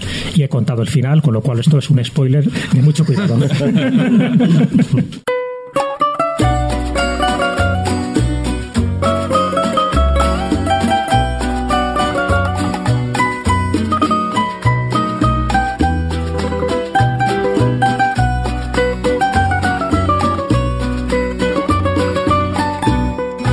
Éramos distintos, siempre lo dijimos, éramos distintos. Hasta que quisimos y pudimos descubrirnos, éramos distintos. ¿Y quién iba a decir que no era más que una ilusión? Supimos con el tiempo que no basta con amor. ¿Cuántas veces vimos que éramos distintos? No era la verdad, éramos igual me duelen los recuerdos que se olvidan de que fuimos algo más que un desatino, mucho más que un mal destino. Y me duele ver que siempre nos creímos convencidos de que el otro era el motivo de que todo esté perdido.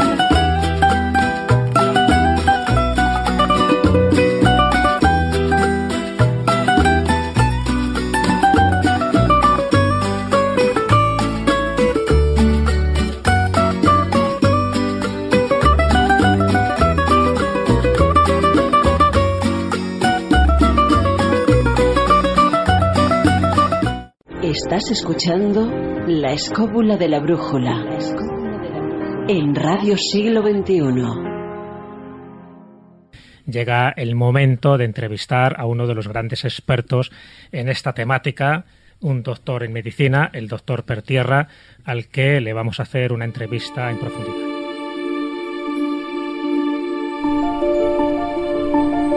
El equipo de la Escóbula de la Brújula te presenta Leyendas de Escobulandia, un libro que te hará viajar a un sinfín de lugares mágicos que forman parte del folclore y de la sabiduría del pueblo. Leyendas que narran sucesos fantásticos a partir de personajes y hechos reales. Historias inquietantes que abrirán tu mente a un mundo desconocido.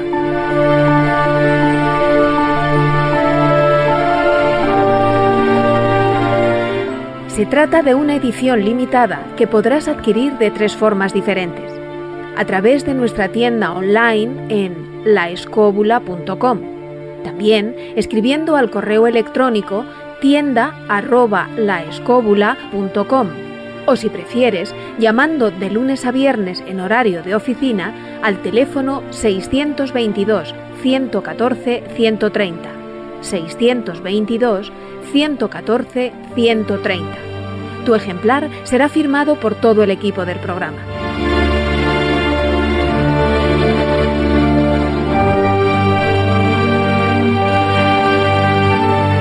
Leyendas de Escobulandia, un libro a caballo entre la historia y la fantasía, donde deberás buscar entre líneas la sabiduría oculta en cada relato.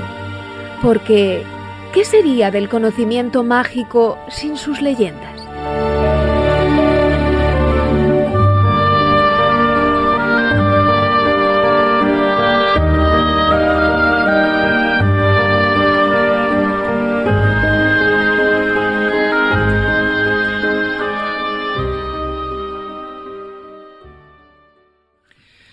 Al otro lado del teléfono tenemos a nuestro buen amigo Miguel Ángel Pertierra, doctor en medicina con seis títulos universitarios y un amplio y muy brillante currículum. Dirige actualmente el programa de La Rueda del Misterio y autor del libro que vamos a presentar y que vamos a entrevistar a su autor, que es La Última Puerta, Experiencias cercanas a la muerte, un libro editado por Oberón. Por cierto, se presenta en Madrid el 14 de mayo a las siete y media en el Ateneo y tiene como maestro de ceremonias ni más ni menos que a Enrique de Vicente, que por cierto le ha hecho el prólogo. Muy buenas noches, Miguel Ángel. Buenas noches, Jesús. Encantado de estar aquí en, tu programa, en vuestro programa y sobre todo también y, al equipo de la escóbula, que lo comentábamos antes de comenzar, que yo soy un escobulero más de oyente. La verdad es que eh, tengo que reconocer que, os sigo durante todo este tiempo y, y también daros la enhorabuena por ese magnífico programa que hacéis semana a semana. Muchas gracias. Bueno, ya sabes, eh, y saben todos los oyentes, que en España se empezó a conocer todas estas experiencias cercanas a la muerte gracias a las obras de Raymond Moody, sobre todo la que publicó en el año 1975, Vida después de la vida, y se puede decir que en España ha habido como dos grandes continuadores de su obra. Por una parte, el fallecido Enrique Vila y por otra parte, tú mismo. ¿Te consideras un poco el continuador, el sucesor de, Raymond Moody? Eh, bueno, yo sería mucho decir el ser continuador de alguien como, como Raymond Moody o como Enrique Vila. La verdad es que cada uno en su, en su campo hay que decir que han sido dos grandes innovadores. Uno en el, en el ámbito de, de contar esa experiencia eh, cercana a la muerte, como bien dice en ese libro fantástico Vida después de la vida, o, Enrique Vila, eh, compañero eh, de la ciudad de, Sevilla, donde en su libro Yo vi la luz, pues mm, contaba también a, a término póstumo los muchos casos de que ocurren en, los hospitales y que es una realidad, es una realidad Jesús de que estamos viviendo todos los días, que muchas veces no nos llegan, eh, que bueno, si no surgiesen estos libros, si no surgiesen eh, todo esta, todos estos textos, pues difícilmente muchos de estos casos pues saldrían de un entorno cercano que, que muchas veces, como, digo, es difícil de encontrar. Y bueno, simplemente los profesionales de la medicina lo que hacemos es recopilar estos casos intentar darle muchas veces una explicación. La gran parte o la gran mayoría nos quedamos sin, sin tenerla. Y, bueno, yo creo que la ciencia eh, y la medicina, que es una, una ciencia a fin de cuentas, evoluciona así, de personas que, que tienen, que tenemos eh, esa inquietud de, de, querer conocer algo más de, de la ciencia establecida y que mm, quizás por ello vamos progresando, el, los humanos progresamos y, no nos quedamos estancados como hace miles de años en, esa edad de, piedra. Hmm. Hombre, en tu libro lo que haces es recoger ni más ni menos que 29 casos médicos en los cuales tú has sido testigo, tú has operado a muchas de estas personas que luego te han contado su experiencia cercana a la muerte y desde luego aportas eh, tu granito de arena dentro de toda esta investigación larga, detallada. Ya sabes que hay muchísimas investigaciones que se están haciendo a lo largo de todo el mundo, ya no tanto para certificar que estas experiencias existen, que yo creo que ya es un hecho, sino para intentar demostrar que dejo, lejos de ser mm, bueno, una especie como de alucinación o algo que provoca los medicamentos, yo creo que ya vamos más lejos. Yo no sé si tú descartas que las experiencias cercanas a la muerte sean producto de la bioquímica del cerebro. Pues me alegro que me haga esta pregunta, Jesús, porque dentro de la medicina mm, personas que intentan o médicos que intentan explicar como algo neurofisiológico, algo pues, eh, eh, fisiológico completamente esta experiencia, eh, ya sean alucinatorias, medicamentosa o, por la afectación de estas endorfinas o por la falta de oxígeno, esa hipoxia que ocurre, hay algo más, eh, no un tema de creencias, como tú bien has comentado, no un tema de creencias, sino de una realidad que está ahí, no podemos negarla, eh, podemos darle una u otra interpretación, pero claro, cuando doctores o como la doctora Blackmore en un momento determinado eh, explican de que el, posible efecto túnel se pueda deber a una falta de oxígeno que produce una dilatación pupilar y que al tener cerrado los párpados realmente la, la persona sufra ese efecto efecto túnel, esa, esa imagen en, túnel, pues podrían ser plausibles. Eh, incluso hay que recordar que, y esto entra dentro de mi especialidad, que el último sentido que perdemos cuando perdemos la conciencia, cuando mm, eh, tenemos eh, una parada cardíaca o cuando vamos a ser anestesiados, es el sentido del oído. Muchas de estas experiencias podían ser eh, debidas a explicaciones de, de cosas que se ocurre, se escuchan o ocurren mientras la persona pues está anestesiado o tiene una parada cardíaca o han tenido un efecto de una hipotensión, una bajada, una lo que en la calle se llama la hipotimia. Pero claro, cuando la medicina, la ciencia no puede explicar cierto elemento como es la descripción completa, pues de circunstancias que ocurren durante el quirófano, colores o, o productos que ocurren ahí, eh, casos como, bueno, se describe, y no solamente yo soy el que lo he descrito de, de primera mano, porque me ocurrió a mí de una paciente que, que tuve que operar de, de extremísima urgencia, donde te describe eh, un aparataje que está metido en unas cajas. Hay que, que pensar que, que el, el material quirúrgico está introducido en unas cajas estériles. Estas cajas son eh, totalmente, aparte de herméticas, están eh, por un material eh, metálico, por lo cual no se puede ver eh, el interior. Y esta persona te describía perfectamente, pues, una serie de pinzas, que una serie de, de, materiales que no están al alcance muchas veces ni de los compañeros médicos de- del hospital. Incluso hay eh, compañeros que no tienen por qué conocer este material tan especializado, pero que aún así incluso te describen colores. Y estoy hablando, por ejemplo, de este mismo caso donde te describía el color de una aguja especial, mm, eh, uno- unos trócares que, que tenemos, que para, bueno, que igual que cuando te ponen eh, para sacar sangre o, o para introducirte una, una vía endovenosa, pues hay de distintos colores, rosa, eh, verde, naranja en este caso, pues eh, en un momento determinado la persona en una parada cardíaca sin afectación eh, de, o, o afección de imposibilidad de, de tener visión, pues te describe de que se le habían introducido una aguja en naranja porque y en el momento que esta persona pues despertó, eh, esas agujas ya se habían sido retiradas. Esto es un Claro, caso que tú mencionas en el libro, si no recuerdo más, el caso de la tribalba, la pinza tribalba que ve una mujer cuando se supone que está fuera de su cuerpo, la estabas operando y ve hasta ese tipo de detalles, de precisiones, ¿no? El color. Claro, es que eso es lo que te llama llama la atención y no solamente un caso aislado, te describen muchas veces pues múltiples elementos. Entonces, cuando una pinza tribalba, que mm, ya digo que unas pinzas muy especiales, una especie eh, de separadores eh, que se utilizan para hacer las traqueostomías de urgencia, la traqueostomía es un agujerito que hay para, para que el, eh, pueda respirar uno a través del, del cuello, eh, donde, bueno, el- una de las últimas, o por no decir la última opción que tiene el, ser humano para, para poder eh, ventilar lo- los pulmones.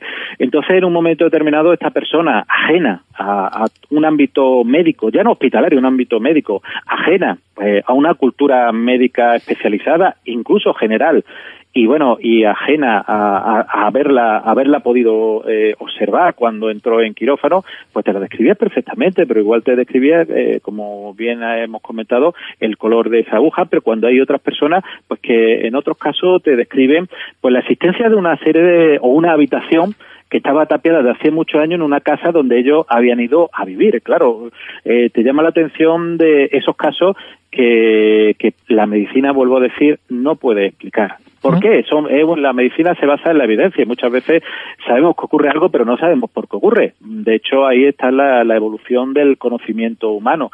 Pero porque ocurre y no tengamos la explicación, no podemos decir en ningún momento que no ha existido y que no es una realidad. Es una realidad que está ahí y que, bueno, más tarde o más temprano podremos explicarla.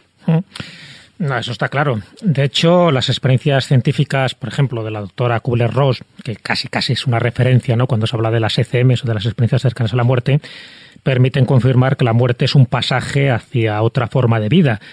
Nos hace comprender Kubler-Ross en sus distintas obras, por ejemplo, La muerte es un amanecer, que la experiencia de la muerte es casi idéntica a la del nacimiento, el paso de un nuevo estado de conciencia. Y ella menciona esas cinco fases durante el duelo, que son muy conocidas, que ya se han reiterado, pero que no sé si tú también has tenido eh, la forma de, bueno, de confirmar esas cinco fases, que recuerdo un poco a todos los oyentes, que en principio sería la negación y el aislamiento, la ira, el pacto, la depresión y al final la aceptación de tu propia muerte. ¿Es así? ¿Se da esa secuencia en todos los casos que tú conoces?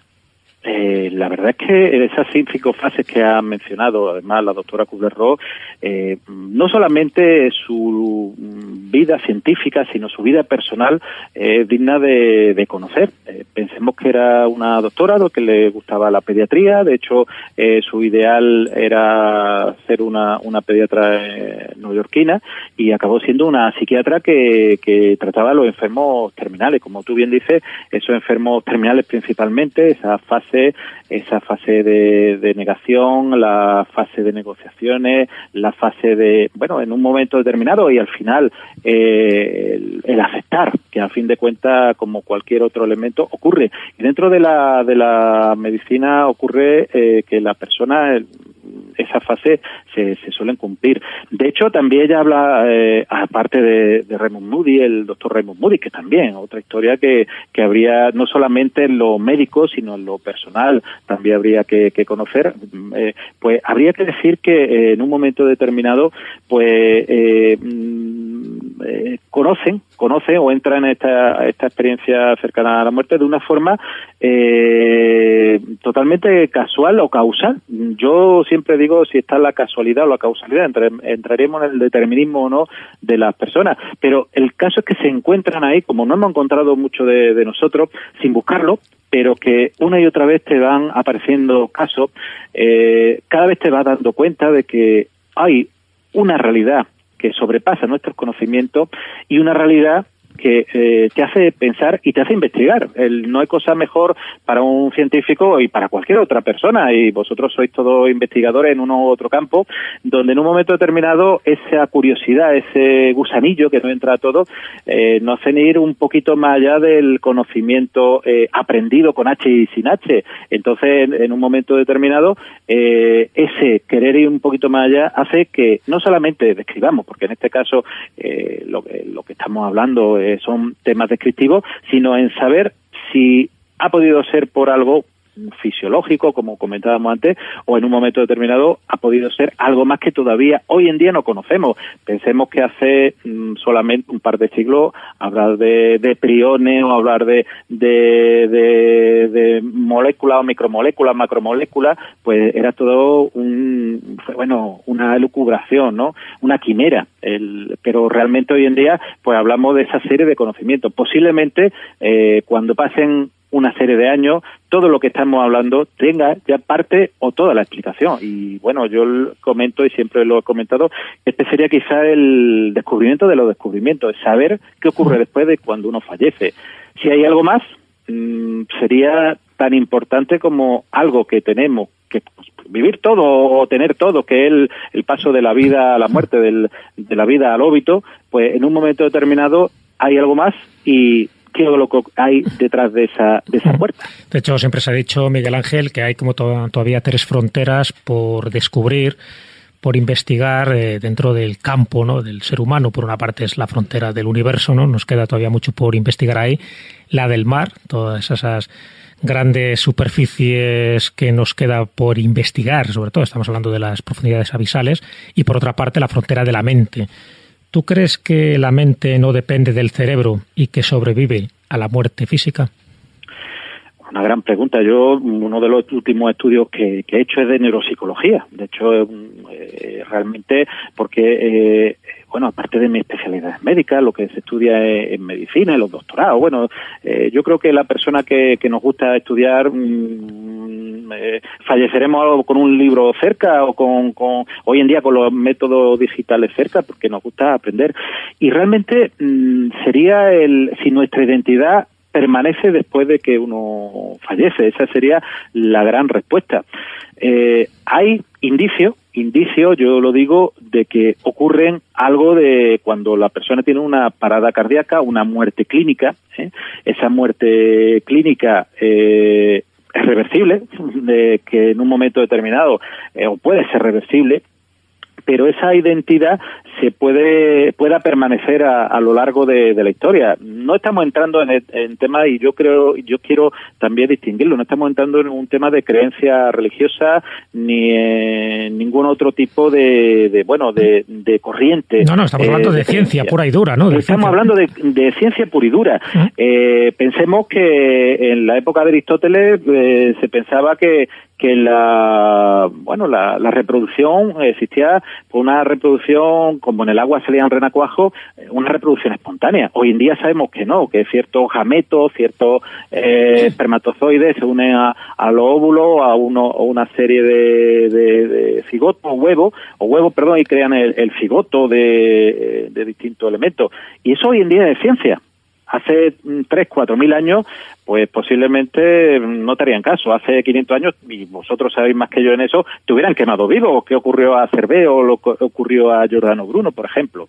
Estamos hablando de ciencia, de ciencia de acercarnos cada vez más, y como tú bien has dicho, hay muchos estudios que se están realizando hoy en día, que esa ciencia llevada al límite, como tú bien dices, el límite eh, o el conocimiento del mundo submarino, que desconocemos y que cada año van saliendo eh, especies nuevas, el conocimiento del espacio, del espacio exterior, que, que bueno, quizás sea ese momento cero que ocurrió antes después, y que si el universo es finito o infinito, o la teoría de la brana o la teoría de, la, de las cuerdas, que a mí personalmente pues también me, me llama muchísimo la atención. Pero no es, mmm, como eh, se suele decir, no es menos cierto, y en este caso eh, habría que comentar también, que no es menos cierto que el cuerpo humano eh, crea eh, tanto preguntas eh, más que respuestas y que esas preguntas de, de que ocurre la fisiología, la fisiología cardíaca o pulmonar o, acústica, pues la conocemos en gran parte, pero todavía la mente es ese gran desconocido y si no solamente me estoy eh, refiriendo a la unidad celular, que desconocemos muchísimos muchísimos elementos, hay muchísimas enfermedades eh, o muchísimos procesos que, que, que hoy en día desconocemos y hay que ser también un poco eh, humildes, ¿no? También esto, exactamente, claro. humilde y consciente de que de que posiblemente desconozcamos más que lo que conocemos. Lo que pasa es que evidentemente mm, el, eh, en los estamentos, pues nadie se va a atrever a decir, mira, yo no sé lo que le pasa. Entonces, en este caso, en el caso de la experiencia cerca de la muerte, una realidad que hay ahí. La, la respuesta de la respuesta o, o la respuesta del, del millón sería si perduramos después de que fallezcamos, esa sería la respuesta del millón, y si perduramos, ¿dónde, dónde vamos? El, el, la gran la gran respuesta. La gran incógnita pero, no ya, ya nos gustaría claro, saberlo. exactamente la, eh, más que incógnita la duda la tenemos pero la respuesta sería si si existe a dónde vamos. Lo que sí es verdad que hay una serie de activos una serie de indicios que nosotros decimos eh, también medicina una serie de indicios que te hacen pensar la plausibilidad la posibilidad pues que realmente haya algo después del fallecimiento del cuerpo físico. Ya para terminar, Miguel Ángel, en tu libro al final expones un decálogo de las experiencias cercanas a la muerte y tres de estas conclusiones es que aquellos que han padecido alguna experiencia cercana a la muerte tienen una relación con los demás mm, diferente, es decir, cambia a positivo. Por otra parte, pierden el miedo a la muerte y por otra parte, mm, estas experiencias significan un antes y un después en la vida, ¿no? en la vida de los que las han padecido o sufrido, en fin, no sé qué verbo utilizar. ¿Tú crees mm, que la clave está en perder el miedo a la muerte? Yo creo que el, lo principal es el miedo ancestral que todos hemos tenido alguna vez y todos pues hemos podido sufrir, porque lo único, vuelvo a decir, lo único que tenemos garantizado al nacer todo y cada uno de nosotros que vamos a fallecer. El perder, eh, perder ese miedo ancestral al, al, fallecimiento, evidentemente, a lo mejor el tránsito nos preocupa de cómo puedo, porque, bueno, yo por mi profesión he visto muchísimas personas y he acompañado muchísimas personas que en un momento determinado, pues, evidentemente, eh, han fallecido. Pero ese, en ese decálogo, como, como tú bien eh, comentas, pues se habla que la persona pierden ese, ese miedo. Hace un giro eh, de, de muchas veces de 180 grados en su vida y no significa que si tienen un trabajo dejen de trabajar. Posiblemente si el, y un caso de, de un, vamos, de compañero tuyo de, de profesión, de un- una letrada que, que en un momento determinado pues trabajaba tarde, mañana y noche y en un momento determinado, como digo, le ocurre esta experiencia y bueno, sigue trabajando de su, eh, su profesión, pero a otro ritmo. Pero es no solamente en estos casos de, de profesionales independientes, sino en otras muchísimas personas. Pero también ocurre eh, que la relación con los demás se valora también muchísimo, muchísimo más. El, realmente eh, estas personas eh, que han tenido o que hemos tenido, vamos a incluirnos esta experiencia, eh, te das cuenta pues que, que bueno, que aunque mm, pueda haber un, un mm, tenemos este- aquí, ¿eh? y, y- y ya digo, y aunque se pierda ese miedo a, la muerte, en ninguno de los momentos mm, se- hay una tendencia al suicidio, que yo creo que es una cosa también importante. La persona no está anhelante o, deseosa de, ir a ese, a ese todo lo, co- todo lo contrario. ¿eh? Lo que quiere es disfrutar de esta vida, eh, aunque ya digo eh, que la persona hace un giro muchas veces en, ese mundo que, hay veces, pues como ha habido casos de, de- de- de pacientes, pues que al tener esta experiencia, yo no diría sufrido ni padecido, sino al, haber- al haberla tenido, muchos de ellos piensan que ha sido un regalo en su vida, curiosamente, ¿eh? que le ha cambiado la vida completamente y que en esa en ese cambio de, de la vida que han tenido pues realmente eh, han podido vivir una segunda vida que no es poco que han aprendido eh, muchísimo más en esa segunda vida Sí, que han tenido una, una segunda oportunidad, ¿no? Efectivamente, esa segunda oportunidad que otras muchas personas no lo han tenido y no lo, no lo tienen a lo largo de, de su vida y que en un momento determinado pues resulta que no pueda no puedan el, el poder el realizar ese cambio vital. Ese cambio vital es importantísimo el poder realizarlo, el poder vivirlo, el poder sentirlo y en un momento determinado el, el poder estar ahí eh, y, y poder eh, disfrutarlo también. Eh, hola Miguel Ángel, eh, soy David. Sentinella. Oye, eh, precisamente al hilo de lo que estabas diciendo, dentro de lo que es, yo creo que ese punto dentro de lo que es ese decálogo, por decirlo de una manera, que aquí estamos hablando, ¿no? De, de esos elementos comunes que se han realizado a lo largo de lo que es la experiencia cercana a la muerte, posiblemente, digo, de ese decálogo que todos los oyentes han- sabrán, ¿no? Pues la salida del propio cuerpo, la sensación de paz, de bienestar, todo, el túnel, la luz, todos esos, eh, esos diez puntos, por decir de una manera, que podíamos esgrimir y que se han ido elaborando a lo largo del tiempo con, con elaborando esa experiencia tipo, posiblemente el más importante de todos sea el que la experiencia, como estabas apuntando, cambia eh, lo que es la forma de vivir la vida. No solo que la persona pierde el miedo a la muerte, el- ese temor a la muerte, sino que además les cambia completamente y que eso no solo eh, les atañe a ellos, sino que a todo su entorno. Porque yo creo que mm, no solo es el detalle de que uno tiene esa experiencia cercana a la muerte, uno lo vive de una manera subjetiva, sea real o no, ya eso ya es otro planteamiento, pero ese cambio en la forma de ver la vida, de vivirla, no solo le atañe a él, sino que atañe a todo el entorno familiar, de amigos, laboral, etcétera, etcétera. Y eso comporta otro tipo de, no sé, se extiende, esa forma de ver la vida se extiende a, a otros ámbitos de, de la sociedad. Yo, muy buena, David. Pues sí, llevas totalmente la razón. No solamente eh, ese cambio vital en ellos, sino yo diría que, que arrastra un poco a, a la visión de, un cambio vital en, en las personas que, que, que los rodean. Eh, te das cuenta cómo en un momento determinado relaciones con, con las personas, eh, relaciones sobre todo en cómo viven eh, eh, con, con el- los que tienen a su alrededor. No significa que uno vaya mm, y vaya a cambiar. Eh, si una persona pues mm, es bueno o no lo es, o, o el, o el entorno. Eh, pensemos que, como decía eh, Maquiavelo, cambian las personas y no los personajes, desgraciadamente. Los personajes siempre, pues, está del, bondadoso al malévolo, por, por así comentarlo.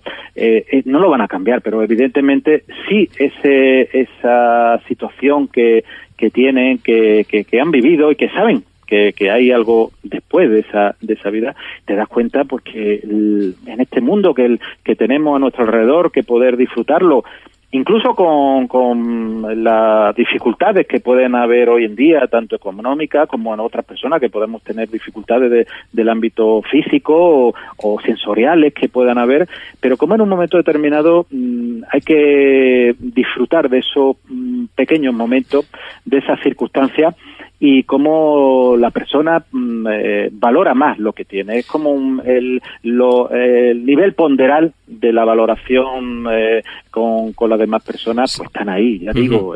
Miguel Ángel, pero de todas formas sí que se producen eh, cambios absolutamente drásticos. Es decir, hay personas, tú antes comentabas, no se tiene por qué producir ni mucho menos lo que es eh, un suicidio. Eh, precisamente no se producen, es todo lo contrario, ¿no?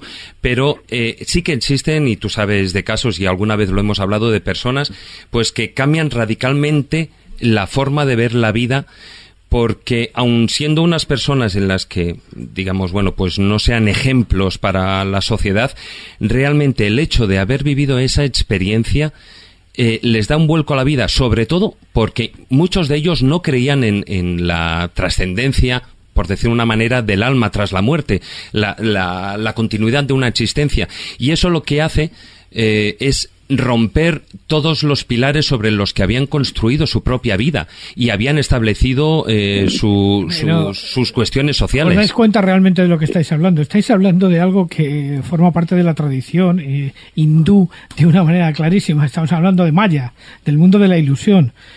De alguna manera esa bofetada que significa el traspaso, por decirlo de alguna manera, nos pone conscientes de que estabas viviendo en un mundo ilusorio, de alguna manera formado de elementos que son como una especie de construcción para poder eh, sobrevivir de alguna manera a un mundo hostil.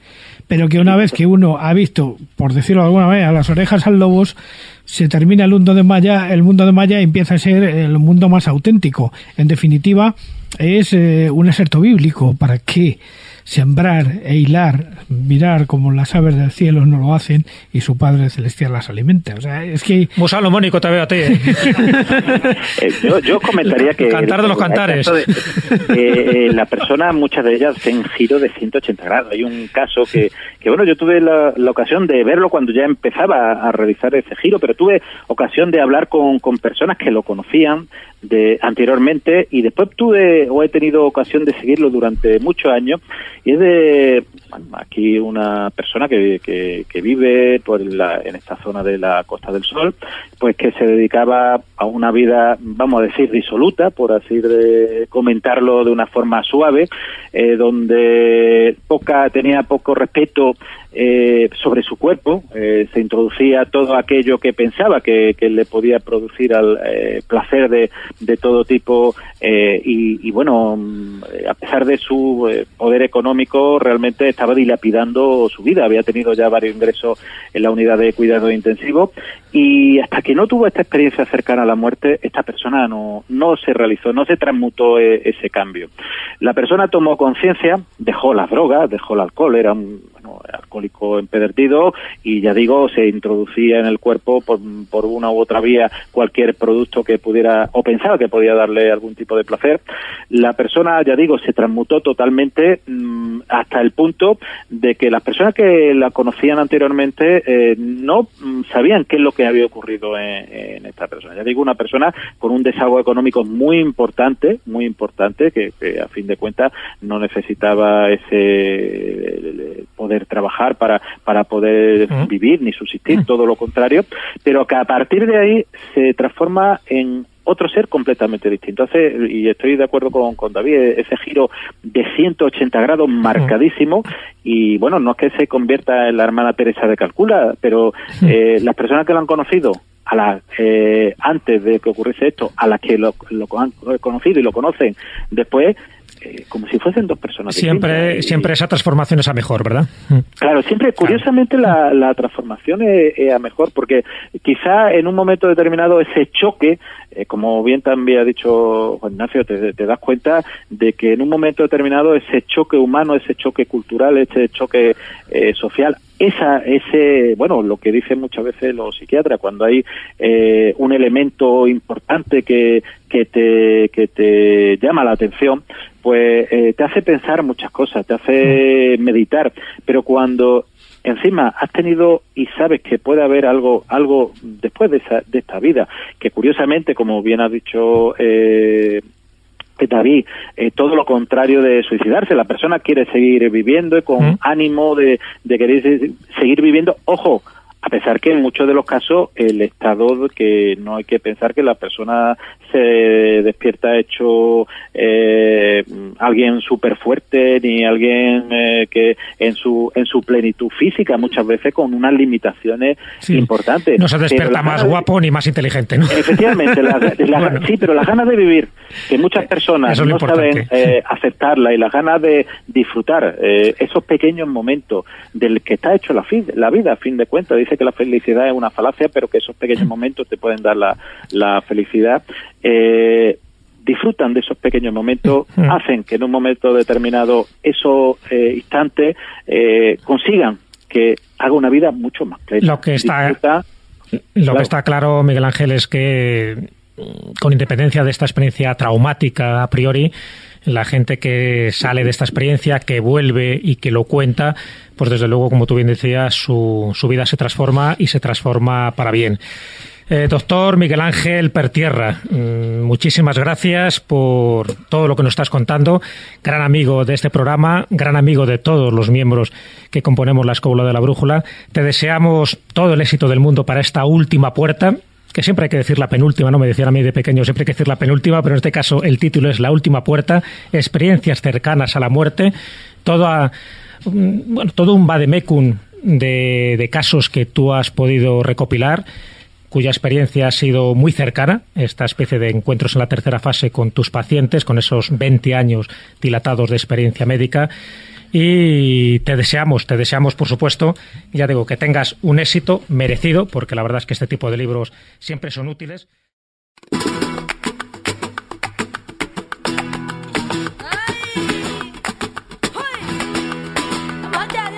Yo que por ti le robé un tornillo a Frankenstein y el estribillo de una canción. A Kurt Cobain, un cuadro un tal Dalí, remate un tal Pelé, las flores del jardín, que eran de un tal Edén. Y vendí flautas en Amelín, rosas en el mercado, faldas en la Escocia medieval y acuarelas en París. Miro en los espejos y sigo viendo tu cara. En ocasiones muerto y se me para la patata y pero subo a los tejados. Hay para tener más cerca el cielo, hay para volar como el DiCaprio en el Titanic de tu cuerpo.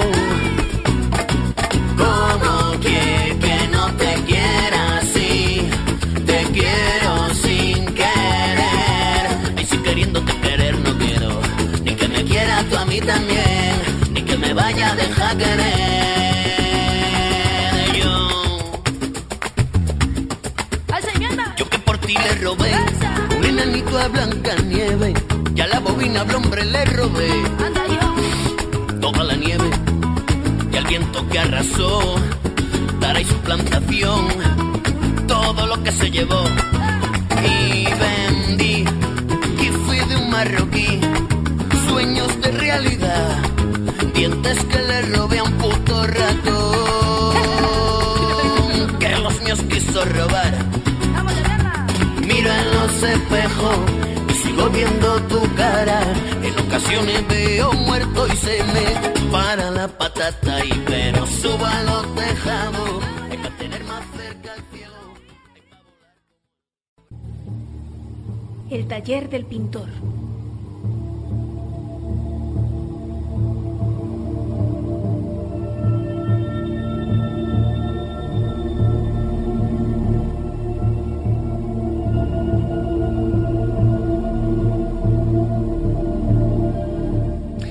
Y vamos a entrar en el taller del pintor de la mano con- de Marcos Carrasco y Juan Ignacio Cuesta. Buenas noches a ambos. Hola, buenas noches. Muy buenas, aquí estamos. Muy buenas. Eh, antes, al principio del programa, bueno, y yo creo que es algo Vox Populi, eh, Hitler era un pintor frustrado. ¿Eso es así? ¿Es una realidad? ¿Es un mito? ¿Una leyenda? No, eso es, es una biografía, ¿no? Eh, Una biografía. Sí, eh, pero lo digo porque como eh, en el Tercer Reich, eh, pues no todo lo que se cuenta de él es eh, en realidad y hay mucha leyenda por ahí, pues podía haber sido el tema de los cuadros o incluso de su, de su afán de, de pintor, pues ser una más de esas leyendas, ¿no? Como si hubiesen dicho, pues eh, le gustaba el fútbol y quería ser futbolista, ¿no? No, no, el caso es que eh, Hitler, eh, animado por sus buenas notas en el, en el colegio, pues mm, claro, decidió, bueno, caminar hacia el al tema del arte y cuando viajó a Viena, pues, eh, bueno, se enteró muy bien un poco pues, de las pruebas que había que hacer, de, eh, de las aptitudes que eran necesarias. Se presentó un primer examen que tenía, pues, dos, dos apartados, lo que era el, el teórico y el práctico. El teórico, el teórico, pues eh, lo aprobó, pero en ese primer examen, en ese primer examen no superó la parte práctica. Eh, volvió a intentarlo un año después y bueno, ni siquiera eh, aprobó la parte, la parte teórica, ¿no? Entonces, claro, se dicen por, por unos investigadores que, que lo han, que lo han eh, estudiado, que Hitler, bueno, pues que decían que la, que la escuela de arte estaba manejada por judíos, eh, que hay investigadores que, bueno, pues dicen esto, que es el origen de su odio hacia los judíos, el hecho de que, bueno, es un poco, en fin. no Y sabemos- estaba y esa escuela de artes eh, estaba realmente eh, dirigida por judíos o Mira, en aquel entonces del, del entorno político y, y toda esa serie de, de organigramas que se tenían entonces, pues todos los centros culturales, galerías de arte, órganos de decisión, estaban manejados por personajes judíos, ¿no? Entonces, eh, bueno, sabemos todos que por pues, las revistas que leía, por todo ese tipo de cosas, eh, por sus compañías, por todo el entorno que tenía, más la frustración que esto le, le causó, pues mm, se puede decir que le, le hizo un- una especie de efecto rebote, pero aún así él consiguió, bueno, pues tomar la decisión de, de decir, bueno, pues voy a, voy a seguir con, con lo mío de una forma autodidacta y pues vamos a, vamos a probar a vivir de la pintura, como se dice. Se hacía un- sus cuadritos que si los miras técnicamente, pues hombre, están correctos, ¿no? esos cuadros los Sí, pero podemos no ver había en la talento. web. Eh, Sí, sí, sí. ahora mismo ver, están lo- colgados. Los hemos subido a la, a la, es- a la escóbula.com para que los podáis ver. Y bueno, pues son, son Bambi, son moñadas, son absolutamente eh, cuadros no naif, pero más bien ingenuos. Ingenuos, sin talento, simplemente sin talento. Son academicistas de alguna manera, pero de un academicismo, digamos, muy pueril. Claro, entonces, eh, bueno, son de pequeño formato, de unos un 5 por 22 centímetros generalmente, copiaba postales, grabados antiguos, etcétera, etcétera, ¿no? Entonces, bueno, posteriormente estas eh, obras aparecieron, muchas de ellas en un garaje, eh, alguien las encontró, esta persona las, eh, bueno, las hizo circular, circular a un marchante y se hizo una, una subasta, ¿no? Parece ser que, bueno, pues alcanzaron un, un precio, un lote de cuatro pinturas de unos 106.000 euros, con lo cual, bueno, se decía que como obras de arte difícilmente serían un Picasso, dijo Richard Westerholm Brooks, experto en documentos históricos de la casa de subastas. Pero era una oportunidad de obtener una pieza de arte original de, de, bueno, pues hecha en la fecha de, de Hitler, ¿no? Bueno, y- y, por el propio Hitler, que yo creo que ese era el verdadero valor de, de Claro, esas pinturas, de no- esas no había- obras, no había entre otro. comillas, de arte. Sí, no solamente estaba frustrado en el tema de la pintura, también en el tema de la arquitectura. Él estaba muy, muy en su mente eh, movido por esas ideas de grandeza y de una especie de arquitectura sublime. De alguna manera, pues que era incapaz de hacerlo. De hecho, se cuenta que una de las razones de por qué fue tan rápido hacia París fue para observar sus edificios, para inspirarse en sus edificios y tratar de emular de alguna manera a, algún arquitecto, algún arquitecto de la época, pero vamos, no le había man- llamado Botan por esos caminos, porque realmente eh, ni como arquitecto ni como pintor. Ya sabemos por qué destacó Hitler, desgraciadamente. Sí, lo que pasa, bueno, se tenía que haber pasado por el Escorial. Eh, Porque bueno, seguro, seguro que esa magnificencia a él le encantaría. Hay una historia muy curiosa con el tema del Escorial, que no sé si es muy conocida, eh, y es que se ofreció durante la Segunda Guerra Mundial el Escorial para sustituir al Vaticano. O sea, llamar toda la curia vaticana al monasterio del Escorial. Ese es un dato que conoce poca gente, para que estuviera más protegido pues de la batalla que se estaba dando, porque no olvidemos que las tropas italianas pertenecían al eje y que Roma en ese momento era un lugar bastante inestable. Eh, es una cosa, un dato curioso que, no es excesivamente conocido, algunos desde luego sí que lo conocen, pero sí que se trató. Fue Ramón Serrano Suñer quien estuvo en las negociaciones de esto, pero al final no se llegó a nada. De todas formas, yo quería hacer una última consideración. Es que, eh, bueno, pues de, acuerdo a lo que hemos dicho antes, que son obras correctas, que mm, los amigos oyentes de la escóbula lo van a ver en la, en la, en la web, hay que considerar que la habilidad manual en el arte no es lo mismo que el talento artístico. Quiero decir que, que podrían ser obras correctas, pero hace falta llegar a un punto un poquito más allá.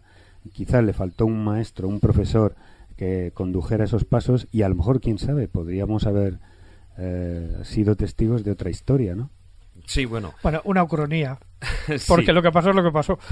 Y eh, hemos estado hablando de pintura, habéis hecho una mención a, a la arquitectura, pero él eh, tenía un escultor preferido, además, desde el momento en que le encargó una primera obra de arte, ya se entusiasmó con él.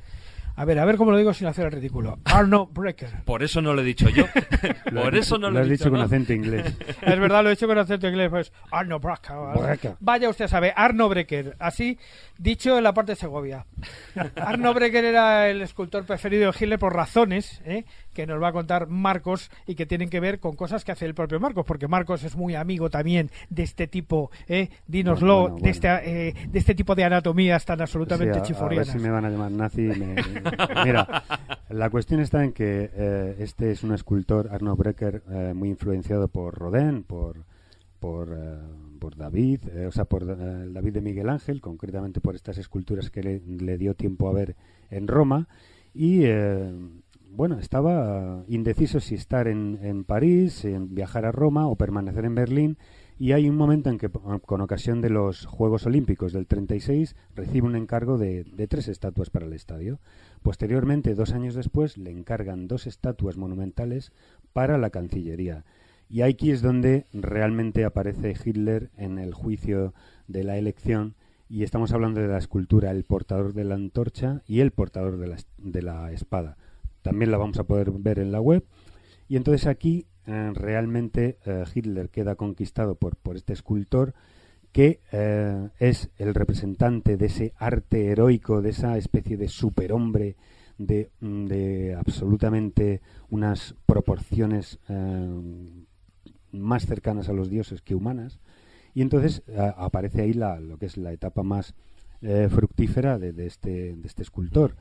Y que me imagino él utilizó esa, esa estatua como una especie de arquetipo. como para el, el, arquetipo como el arquetipo ario porque es curioso eh, eh, dentro de esa enloquecedora teoría del, eh, del origen ario y de cómo serían las eh, características de los arios se daban cosas muy curiosas. El hombre del nazi o sea el hombre dentro del partido nazi que cuadraba perfectamente con el arquetipo ario el único que realmente cuadraba con el arquetipo aéreo era Reinhard Heydrich que era el jefe de la Gestapo y además uno de los tíos más siniestros y más duros que, que, tuvo prácticamente el régimen nazi. Bueno, pues este señor con ese arquetipo ario, resulta que hubo que ocultarle sus antecedentes judíos también.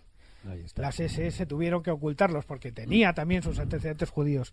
Pero estaban tan absolutamente en la idea del superhombre que era una cosa verdaderamente verdaderamente demencial, o sea, era como una especie de obsesión absoluta por encontrar esos esos titanes de alguna manera que Arno Brecker eh, supo esculpir eh, tan fácilmente porque después él sobrevivió lógicamente al régimen nazi y siguió esculpiendo cosas como por ejemplo un busto de Dalí y alguno más, ¿verdad, Marcos? Sí, es- eh, hizo el, el propio busto de, de Hitler, de Richard Wagner, pero si eh, tenéis ocasión de ver el de, el de Dalí, eh, tiene una forma de hacer las pupilas que retrata perfectamente cómo era la mirada de Dalí, que es absolutamente eh, intensa.